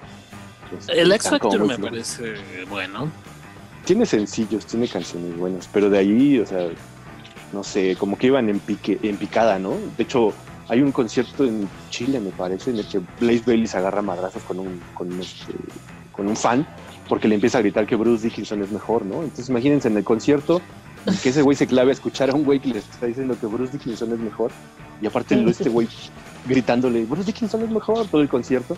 Se habla de que iban para abajo, ¿no? No, no iban, Sí no tenía un nada poquito de bueno. estrés. Exactamente. Y el otro güey no tenía nada que hacer para gritarle. Sí, sí, Lo sí. que ocurre es que Blaze Bailey, pues sí, era un poco un simio comparado con, con Bruce Dickinson, la verdad. Bueno, bueno, pues sí, pero también para qué lo escogen, ¿no? Hubieran escogido a alguien más o se hubieran retirado un rato. Y, y como te digo, ese disco, el Virtual Eleven, tiene la, creo que la peor canción que de hecho vinieron a tocarla aquí a México. la peor canción de Iron Maiden es una que se llama ¿Cómo estáis amigos? Así tal cual, ¿no? Entonces, Vergonzosa. Sí, sí, sí, sí, sí, la tocaron cuando vinieron aquí con esa canción. Era como de las intermedias. Y es una pinche baladota. Y toda la canción es en inglés y solamente el coro es ¿Cómo estáis? Dijeron, va a pegar.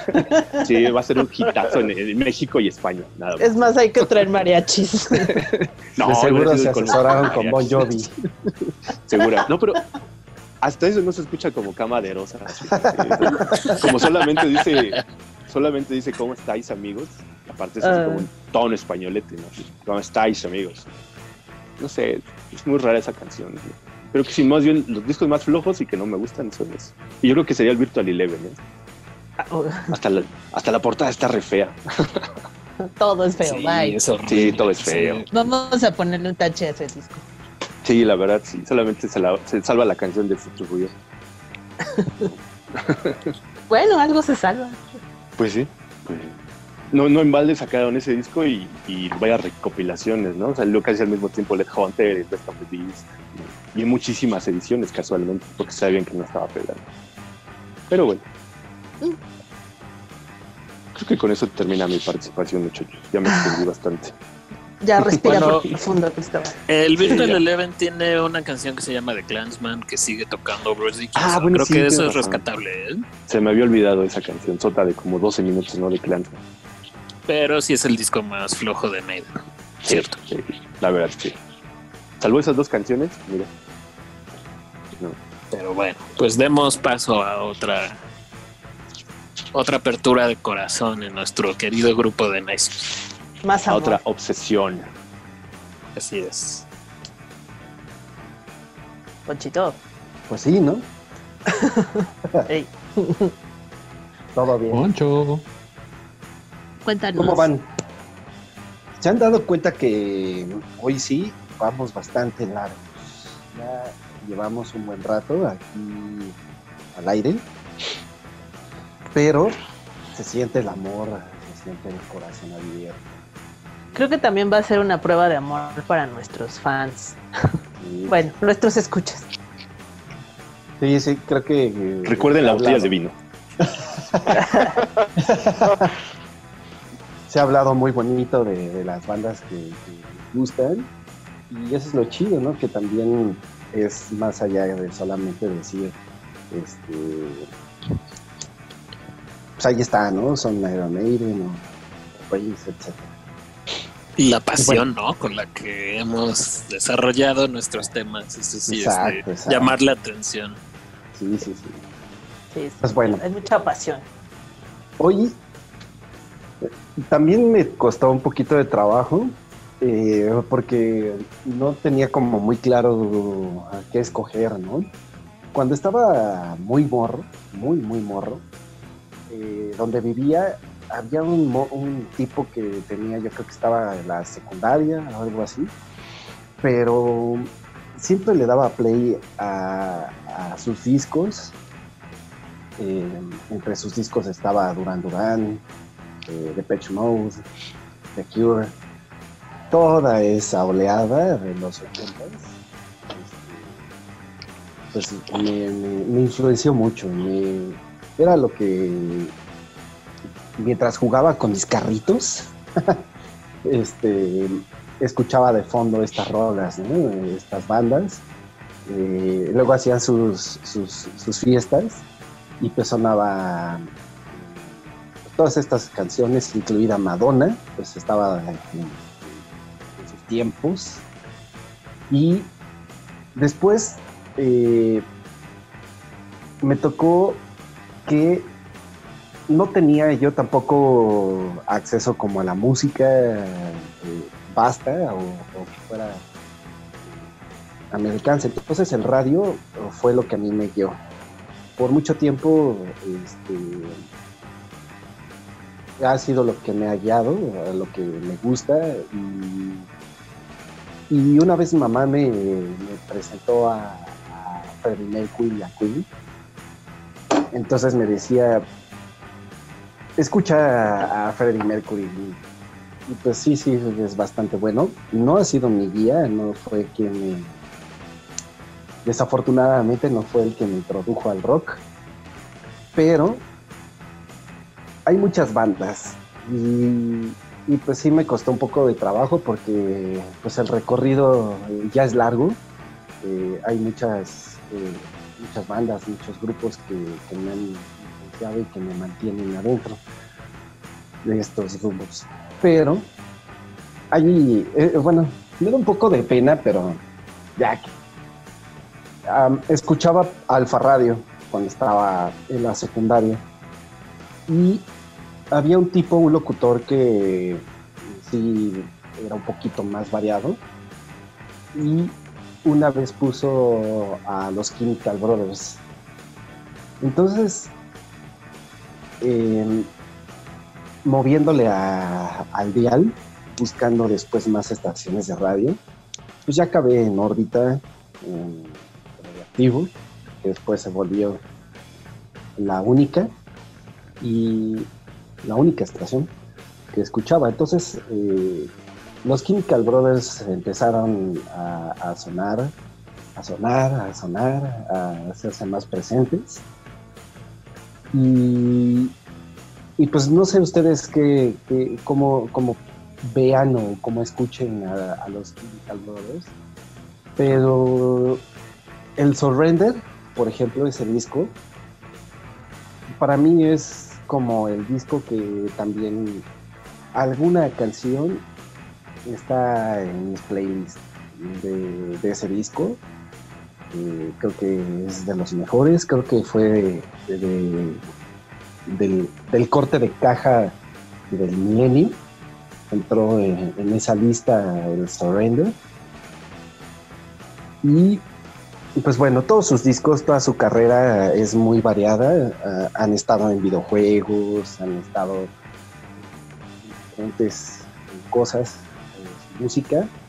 Eh, hicieron el score para una película que se llama Hannah, que está buena. Y bueno, no sé, creo que tal vez hay mucho también ya sobre, sobre los Chemical Brothers. También algo que, que, siempre recuerdo es, es que pues estaba, mm, no sé, tendría como 19 años, sé. pero vinieron al toreo y nadie quería ir al toreo, ¿no? No, no se animaban a ir a, a a los Chemical Brothers. Entonces, pues me fui solo. No sé si alguien de ustedes se haya ido alguna vez eh, solo a algún concierto de los que estamos aquí en la mesa y de los que Yo nos escuchan, pero eh, no me perdía a los Chemical Brothers. Y fue una de las mejores decisiones que tomé, porque aparte eh, ese evento eh, duró toda la noche, porque pues era como esta onda rey, todavía era como la, las últimas cosas que se hacían como en esta onda rave. Y la verdad fueron varios, varios DJs, varios eh, representantes de la música electrónica, pero pues obviamente los Chemical Brothers fueron los que eh, eran los teloneros, ¿no? Y bueno, para quien no conozca ahora el, o, no sepa cuál es el toreo, pues era una plaza de toros y estaba cubierto por una media esfera de cemento. Entonces, este, pues el audio era difícil de manipular. Eh, ya me había tocado ir a otros conciertos ahí y mm, pasó que me tocó creo que mucha gente que, que fue a ese concierto, sobre todo ahí en el, en de los Cuatro Caminos, este, dicen que fue una de las mejores presentaciones, porque aparte sonó increíble, se llenó, había alcohol, drogas, de todo. Eh, fue una fiestota, una fiestota y y pues los Chemical Brothers ya tienen una muy buena trayectoria. eh, han hecho muchas cosas, han sido revolucionarios de la música, en, la forma en que se presentan, en cómo los beats los han llevado más allá de solamente eh, bailar o el, tip- el, bueno, el típico eh, ritmo que, que tiene mucho de la música electrónica. Y pues para mí es una de las cosas que me mantienen. Y, no solo, pues tal vez va muy alejado como lo que hemos escuchado, ¿no? Eh, ahorita con, con lo que han presentado o con sus amores. Pero eh, siento que tienen muy buena calidad. Eh, son básicos y creo que si no los han visto y vuelven a regresar a México, creo que no estarían desperdiciando su dinero en, ir a un concierto. Porque aparte visualmente eh, se han encargado de mejorar muchísimo. Entonces el, atractivo visual y la música eh, es bastante buena. Eh, también hicieron un, hace unos años un, este, una película, bueno, grabaron un concierto en Japón, creo, en, en Japón, Sí, fue una Japón. cosa también fuera de lo común, era una temática como de un circo, pero bastante bien. Y aparte ver Era en como el cine- circo del horror, era una cosa bien sí. Y, y aparte ver en el cine a veces algo sobre música, pues la- el audio de ese lugar pues ayuda muchísimo. Entonces, yo sí amo bastante a los Chemical Brothers. La verdad es que no soy a veces de tantos datos. Eh, podría decirles, se hace esto, hace el otro, viene de acá, viene de allá. Pero pues ya a veces con unas cuantas presiones de teclas eh, llegan a, Wikipedia y se enteran de quiénes son. Pero lo mejor es su música para mí. Para mí es eh, su música, su composición, sus arreglos y, todo lo que hacen. Y este, pues definitivamente es totalmente fuera de, contexto de lo que están presentando. Y pues bueno, antes de que eche la rola, ¿qué dicen de los Chemical Brothers? Fabulosos. No, tienen madre. ah, sí, son otro pedo esos güeyes. Digo, a, a mí, aparte de el metal y el hip hop, me gusta también la música electrónica. Y los Chemical Brothers son como de los exponentes más. Ah, ¿Cómo llamarle? Pues más cabrones. O sea, sí tienen no solamente un acervo y una historia, sino cada vez que sacan algo nuevo siguen reinventándose. No sé, se me hacen unos güeyes muy ah, muy vigentes y aunque escuches su primer disco sigue sonando bien, bien actual. No sé, se me hacen güeyes muy, muy cabrones.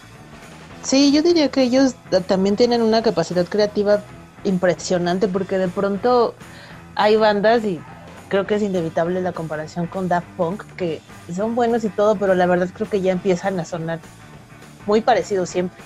Y los Chemical. Brothers no, ajá, y los Chemical Brothers no, sabes que son ellos por la calidad brutal de lo que estás escuchando, pero no porque sean aburridos de, ay, seguro es lo que siempre hacen, no. Ellos no tienen límites tampoco. Y esta parte visual que comentaba Poncho de la cosa en Japón, no sé si la vieron, es una es una cosa rarísima porque están filman al público, pero en el público están infiltrados estos como cirqueros raros, payasos, demoníacos, una cosa rarísima, pero vale mucho la pena, es una cosa que es musical, visual y siempre hacen eso, en vivo también te envuelven. No, no tienen límites, no tienen límites. Y a veces eh, no necesitas también ser eh, un gran bailarín o, o algo así, o estar en drogas. Eh, creo que es parte de lo que eh, representa también a, los Chemical Brothers, porque su música te envuelve y no es un beat constante, ¿no? Como que va hacia muchas cosas, hay muchísimas secuencias, eh, muchísimas cosas. Eh, la música electrónica también tiene una complejidad, ¿no? Eh, igual y no es matemático, pero este, pero pues también hay muchísimo detrás de, la, de la música electrónica. Eh, y bueno, pues es una de las cosas que, que a mí sí me, emociona mucho eh, saber mucho de los Chemical Brothers. eh, entonces, eh, pues bueno, pues ahí les va una rolita. Es, es de las viejitas, pero justamente como dice Omar, siguen sonando bastante bien. Y pues bueno, pues espero que no se aburran. Nos sometes al Oldies But Goodies. ¿No? Ahí les va.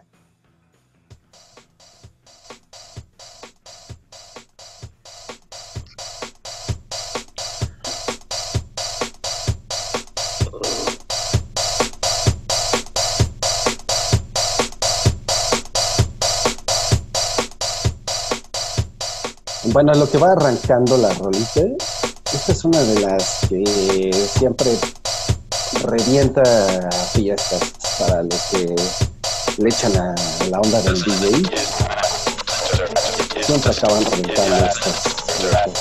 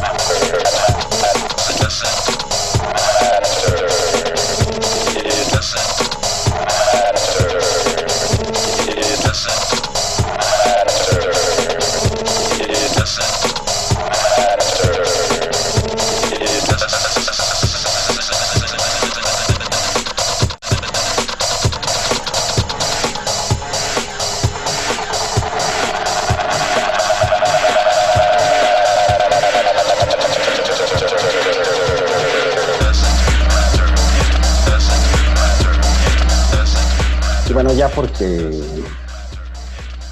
no se vayan a enronchar, amigos. No, no, para nada. No, La está bien cortaste de la cúspide. El Ajá, mero bueno. Y más bien lo hubieras puesto ya empezada. Sí, sí. Sí. Eh, la intro es muy larga, pero es- esa rola es la que prende la fiesta. Sí, sí, sí, revienta todo, ¿no? Sí. Hasta Los Ángeles Azules. Eh, ¿Te puedo contar una anécdota, Poncho? Poncho. Sí, sí, sí. Ese concierto que tú mencionas del toreo, sí, efectivamente, como tú dices, fue épico. Nosotros en Tower nos tocó vender los boletos justamente con una empresa que ya no existe y que estaba en Tower, que vendía los boletos justamente para ese show. Eh, desgraciadamente era muy caro en ese momento. Nosotros éramos, sí, muy felices, pero muy pobres, porque en realidad Tower pagaba muy poco y no, no daba como para pagar ese boleto. Entonces yo me lo perdí. La vida da revanchas y, al final yo después ya los he visto bastantes ocasiones y siempre vale la pena verlos. Sé que ese concierto me lo perdí, era imperdible, pero no éramos nada ricos, ¿no? En ese entonces ganábamos muy poca lana, hacíamos lo que nos gustaba, pero ganábamos muy poca lana. Y sé que fue épico, sí, como dices, que fue un descontrol total en cuanto a Sí, drogas, todo, alcohol y todo. Y organización, porque al final el toreo pues era un lugar organizado, no era un lugar para música, pero sé que estuvo muy bueno. Insisto, ya después los he podido ver varias ocasiones y siempre es brutal verlos. O sea, es algo a nivel visual, musical, es, eh, es una experiencia que no te puedes perder alguna vez en la vida. Como dices, si regresan, de verdad vayan a verlos. Se torna una fiesta buenísima. No, no paras de, de moverte con esos, con ese dúo. Sí, Dinámico. y, y es algo que, que a mí me gusta mucho de, de estas eh, propuestas de la música electrónica, porque um, aunque también Daft Punk, eh, por ejemplo, en ese concierto épico que, que vimos eh, en el Palacio de los Deportes, eh, mostraron muchísimo, ¿no? De lo que, lo que son también Daft Punk. Pero justamente es algo como que, que sí ya escuchas eh, el, el sello Daft Punk, ¿no? Y, la influencia que también tuvieron con, con toda su descendencia, como Justice y, y agregados. Entonces, este, como que hay algo que los distingue, ¿no? A estos franceses. Y a los Chemical Brothers eh, tienen esta opción de poder eh, ir desde cosas muy tranquilas, eh, bastante experimentales hasta en algún momento, hasta cosas como estas, ¿no? Que es de sus primeros discos y pues, sí, será reventador de, de fiestas, ¿no? Pero bueno, Pues pues hasta la fecha. sí. Sí, Entonces, Hablando- este, Hablando de propuestas, yo les, eh, les- les- ah, y hablando de música electrónica, les quiero mencionar a un par de DJs que, que pues, eh, sí, sí, bueno, eh, sí está bien chido todo lo que hacen los Chemical Brothers, pero creo que hubo alguien más que se le ocurrió ponerle como ese giro de, de interesante a todo esto que, de lo que están hablando, ¿no? Los Too Many DJs, no sé si los uh, topen. sí, como Ah, sí. Es- o sea, son una, una chingonería en cuanto a, a hacer más shops, ¿no? Y, Sí, y el sí. concepto ese que tenían en la aplicación de que hacían el, el, eh, sesiones de, de, de DJ, o sea, de más shops, este, de dos horas, hora y media, y, y aparte le ponían movimiento a las, a las portadas, ¿no? De la- cada canción que ponían, le Sí. ponían movimientos. Y tienen, Sí, y sí. la vez pasada que hablamos de punk, se me pasó decirles de la de Hardcore or Die, ¿no? Que mezclan todos los Ah, grupos de claro. punk que, que- que escucharon en toda su vida y le dan movimiento ahí a, la- a las portadas. Y son sesiones de hora 40, hora 20, no sé, ¿no? Entonces, pues también están bien cabrones esos güeyes. Sí, sí, sí. Sí, también quieres eh, ir a sudar y a sacar todo lo que te has comido en un año y lo bailas con lo, con Many Days y Soul Wax, ¿no? Sí, Sí, exactamente. son proyectos bastante buenos y ahora ya vienen bien seguido, ¿no? Creo que de hecho iban a estar en el, en el Vive Latino, ¿no? Último, pero, Pe- Pero venían como Soulwax, ¿no? Ajá. Sí, como. Soulwax, pero exacto, ya los que ya no pudieron viajar, ya no lo hicieron, entre ellos ellos y sí ya no estuvieron. Y fue muy triste porque yo iba, eh, bueno, Por no solo por eso, pero era parte de lo que, por lo Que que yo iba al Vive. Latino. Sí, son bastante, bastante buenos. patas. Pero bueno, pues ¿Qué? es algo que a mí me encanta. Muy bien. ¿Y Omar? Paquito. Ah, No, no, no, nada más iba a decir que yo creo que en algún punto deberíamos hacer como un especial de música electrónica. Porque, Mira, porque como que también da para mucho. De la Sí, sí. buena, ¿no? Como esta. Ujú. sí, ahí Exacto. es fuerte, Ponchito. Ahí sí, date vuelo Ah, en, pues en el especial de electrónica. Puedes poner a Silverio, Ponchito. Este vuelo ya habla de Ace of Base.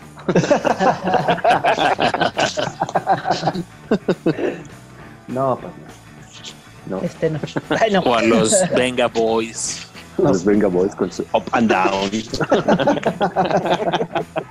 Rolón. ¿O qué tal la de Miss Kitty en la de, ¿cómo se llama? La de Fox Sinatra. Nunca la Ah, escucharon. Está bien buena esa rola. bueno, bueno, y otra cosa que me recordó los Chemical Brothers es nuestras amiguitas que se emocionaban con la de Hey Boy, Hey Girl, no sé si se acuerdan, sobre todo tú, Vic, que no hay que decir sus nombres, porque se agarraban a besos mientras, mientras bailaban esa canción. ¿no? Entonces estaba bastante interesante. Saludos Pero, a eh, nuestras amigas Saludos, eh, Susi, a, lésbicas. ajá, y Lesbi, Ana, sí, sí, sí, cómo no, Es un show lésbico. cómico, mágico, musical. Es correcto. Solo quería decir eso. Adelante. Adelante, Paco. Adelante con nuestro siguiente participante. Paco regresa a, a sacudirnos la cabeza. Despierta, Paco. Ok, buen- buenos días. Buenas. Toda la noche aquí hablando ya de todo. Ah, ok, pues, pues mire, yo, yo, yo estuve pensándolo toda la semana y pues yo llegué a esto de la música por mi papá, yo creo, porque él pues, desde chiquito me enseñó a, a ponerle, pues a usar un- una tornamesa, ¿no? Él tenía muchos discos, desde, desde Ella Fitzgerald, clásica, me compraba de chiquito discos de, pues, de Disney, este, de Burbujas. Pink Floyd, sí, de burbujas también. El de Katy la oruga. No, ese El no disco lo tuve, de- era muy difícil de conseguir. El verde de Katy la oruga. Los de no, yo me acuerdo que para ir a- al cine a ver a Katy la oruga era un pedo porque todos querían ir. Todos queremos. Bueno, yo sí tenía ese disco de Katy la oruga, déjate digo. El verde, bueno, el fuiste de las transparente. afortunadas. Ay, no sé, no recuerdo si era transparente, pero yo tenía un disco de Katy la oruga. Y Perdón, bueno, sigue. entonces, y bueno, entonces, este, pues, también ten- ten- tenía de Pink Floyd, nunca me llamaron la atención, tenía, tenía el Wish You Were Here, tenía el, ¿cómo se llama este de Prisma? El, Dark Side of the Moon. el Dark Side of the Moon. Y digo, sí me gustaban, pero pues no se me hacía como de otro mundo, era, para mí se me, hizo- se me hacía música de mi papá. Y este. Creo que cuando, cuando me empezó a llamar este pedo del rock, fue cuando, cuando pude, pude tener mi propio disco. Mi propio disco creo que fue el, el segundo, el segundo soundtrack de los cazafantasmas Órale. ya fue como, creo que fue mi primer disco formal. Después, este, mi papá un día llegó, no sé por qué azares del destino, llegó a la casa con el, con el disco de No Somos Nada de la Polla Records y ahí fue cuando como dije, ¿qué es esto? Entonces, este, pues como que de ahí fui poco a poco, nunca he sido así como de, de una banda, o sea, he pasado, pasé por muchas cosas antes de llegar al punk, creo. O sea, pasé por el grunge, todo el grunge, pasé por Candlebox, pasé por eh, Temple of the Dog, Pearl Jam, Soundgarden, este Crash Test Dummy si quieren, Uy, este ¿qué Alice in? Chains, Stone Temple Alice in Pilots, Chains, quizá. Stone Temple Pilots, ya saben. Este inclusive era así, siempre he sido así como un no sé, como un colector de, de cosas raras. Por ejemplo, yo me acuerdo que en aquel tiempo oír Sonic Youth era así como pues lo rarísimo, ¿no? También, por ejemplo, me acuerdo haber comprado antes de conocerlos a ustedes en, en- Tower, me, me acuerdo que en un mix-up de ahí de Cucuilco me, me encontré el Pinkerton de Wizard, que es el segundo disco de Wizard. El primero casi nadie lo conoció, el segundo menos, entonces me acuerdo que, y no sé si ustedes se acuerdan, que había rebajas en los mix-ups, había tiraderos de cosas. que, por ejemplo, yo iba al, al mix-up, revisaba en, en el tiradero y, des- y- y me iba por, por este, por disqueras, ¿no? O sea, me, me- veía cosas de Flipper, veía cosas de, de punk, o sea, veía muchas cosas. Y este, y así poco a poco me fui adentrando a, todo esto, ¿no? Por disqueras a, veces. Y, y así conocí, conocí después NoFX, conocí MXPX, conocí todo el punk, ¿no? Comprando cosas que no sabía que compraba. O sea, básicamente me iba por la portada del disco y por la disquera y nada más. A veces. Y este, y bueno, eh, y escoger una banda para esto, mm, pues sí me costó un chorro de trabajo. Una de esas bandas que me encontré en esos tiraderos fue Bad Religion. Y, y cuando la vi sí dije, wow, no mames. O sea, Bad Religion sí cambió mi perspectiva bien cabrón del punk y, básicamente fui siguiendo pistas y pistas. Eh, un, un miembro de Bad Religion es dueño de, de Epitaph, de Epitaph Records, que es una disquera disquera punk de las más importantes en, en- California.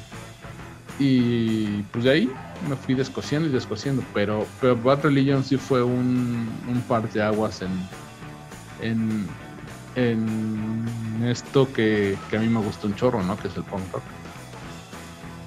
Y pues si quieres dale, dale play, Ponchito. va. Ahí va.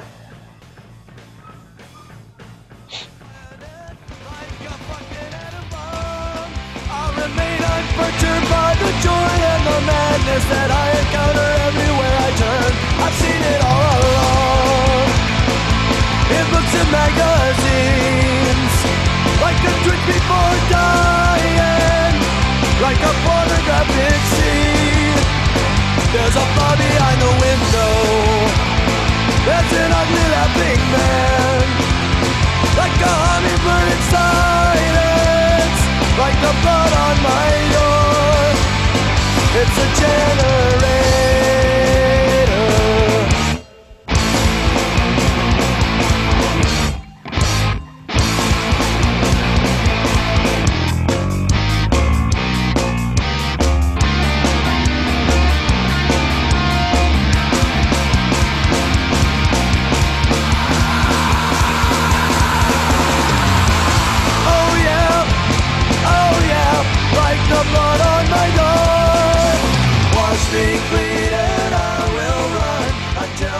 Along.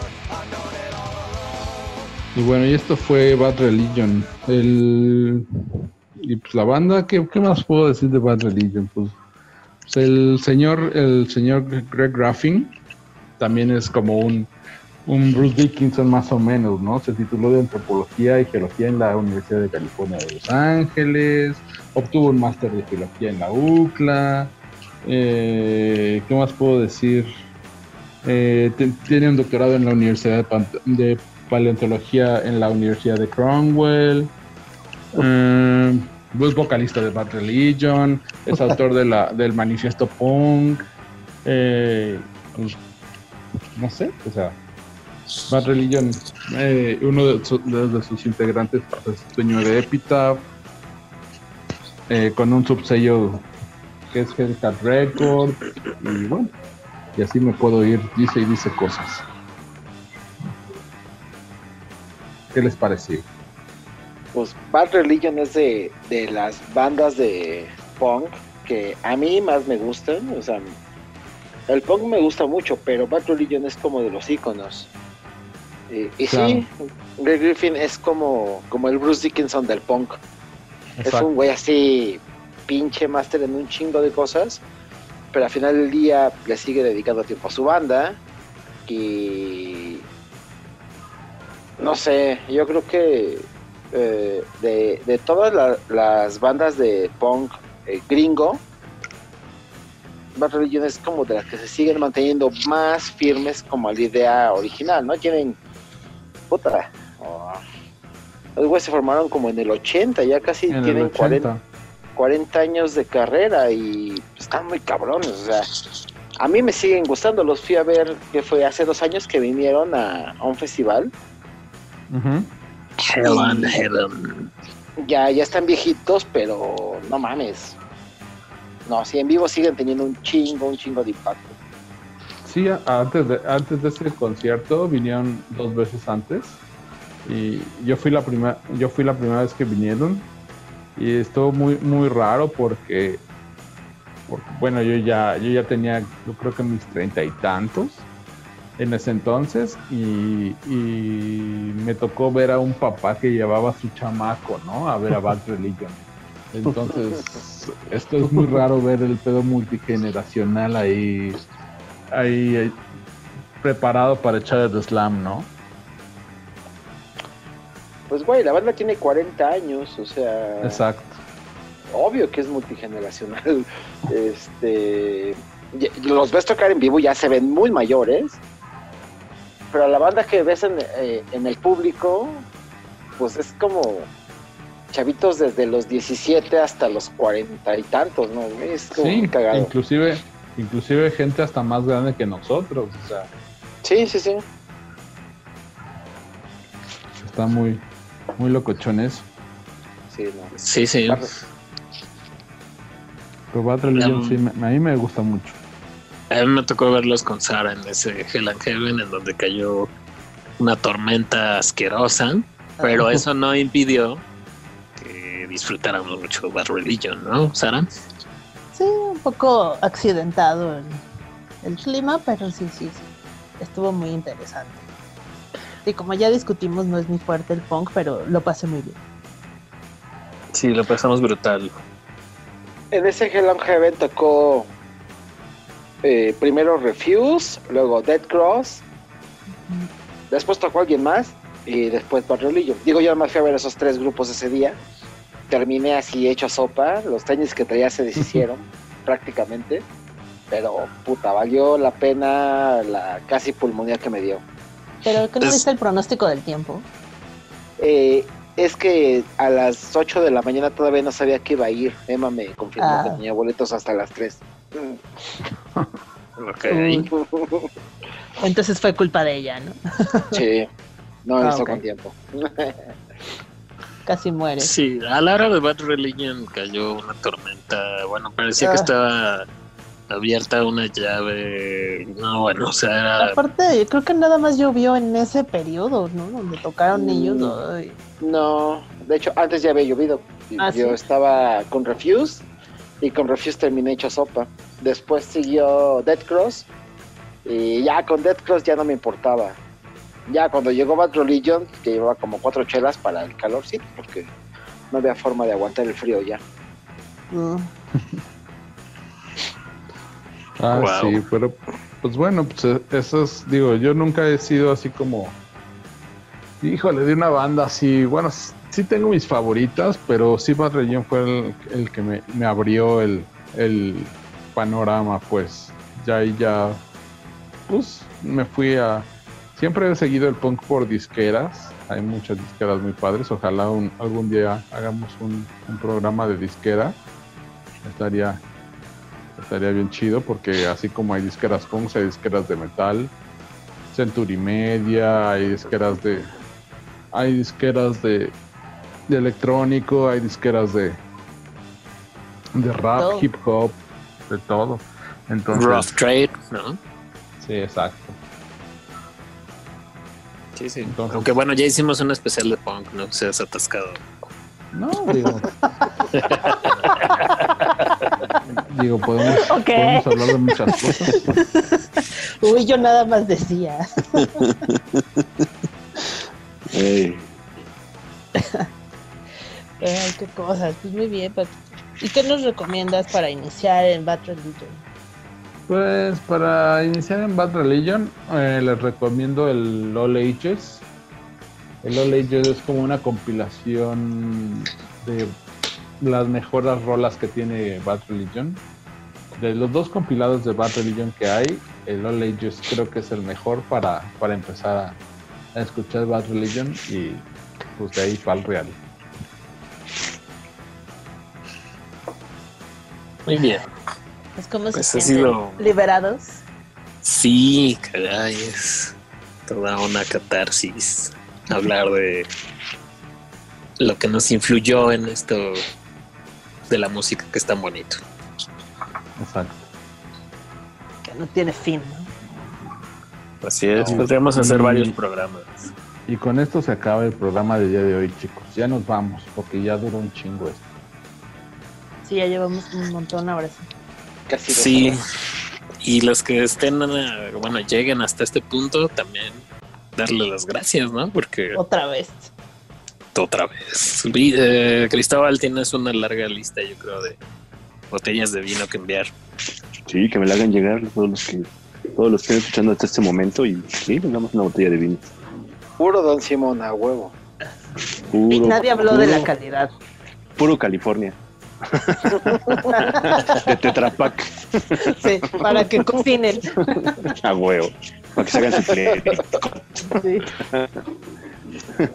Pues muy bien, ¿algo más que quieran añadir, amigos, de su amor a la música? Que nunca es como tiempo suficiente para hablar de todo lo que te influye. ¿no? Sí, jamás. Y eso lo, lo vimos ahorita porque pues, todos opinamos de todo. Y Ya. Pues está muy bien. es. Pues Ponchito, nos, nos vamos. Sí, eh, recuerden visitar la lista en Spotify, que está creciendo y le vamos a seguir metiendo más propuestas. Escríbanos en el Facebook, no sean mala onda. Ahí, ¿Cuál es la página? Of Necios. Así es, búsquenos en nuestra fanpage de Facebook. Búsquenos como Band of Necios, también la lista de Spotify, también ahí está. Y pues déjenos comentarios que a lo mejor les gustaría escuchar, si les gustó este programa o no, qué otra cosa podríamos platicar con ustedes, estaría bien chido. En fin, eh, ustedes también son parte de la banda necia, ¿no? Y la parte Sí. importante porque son los que nos escuchan.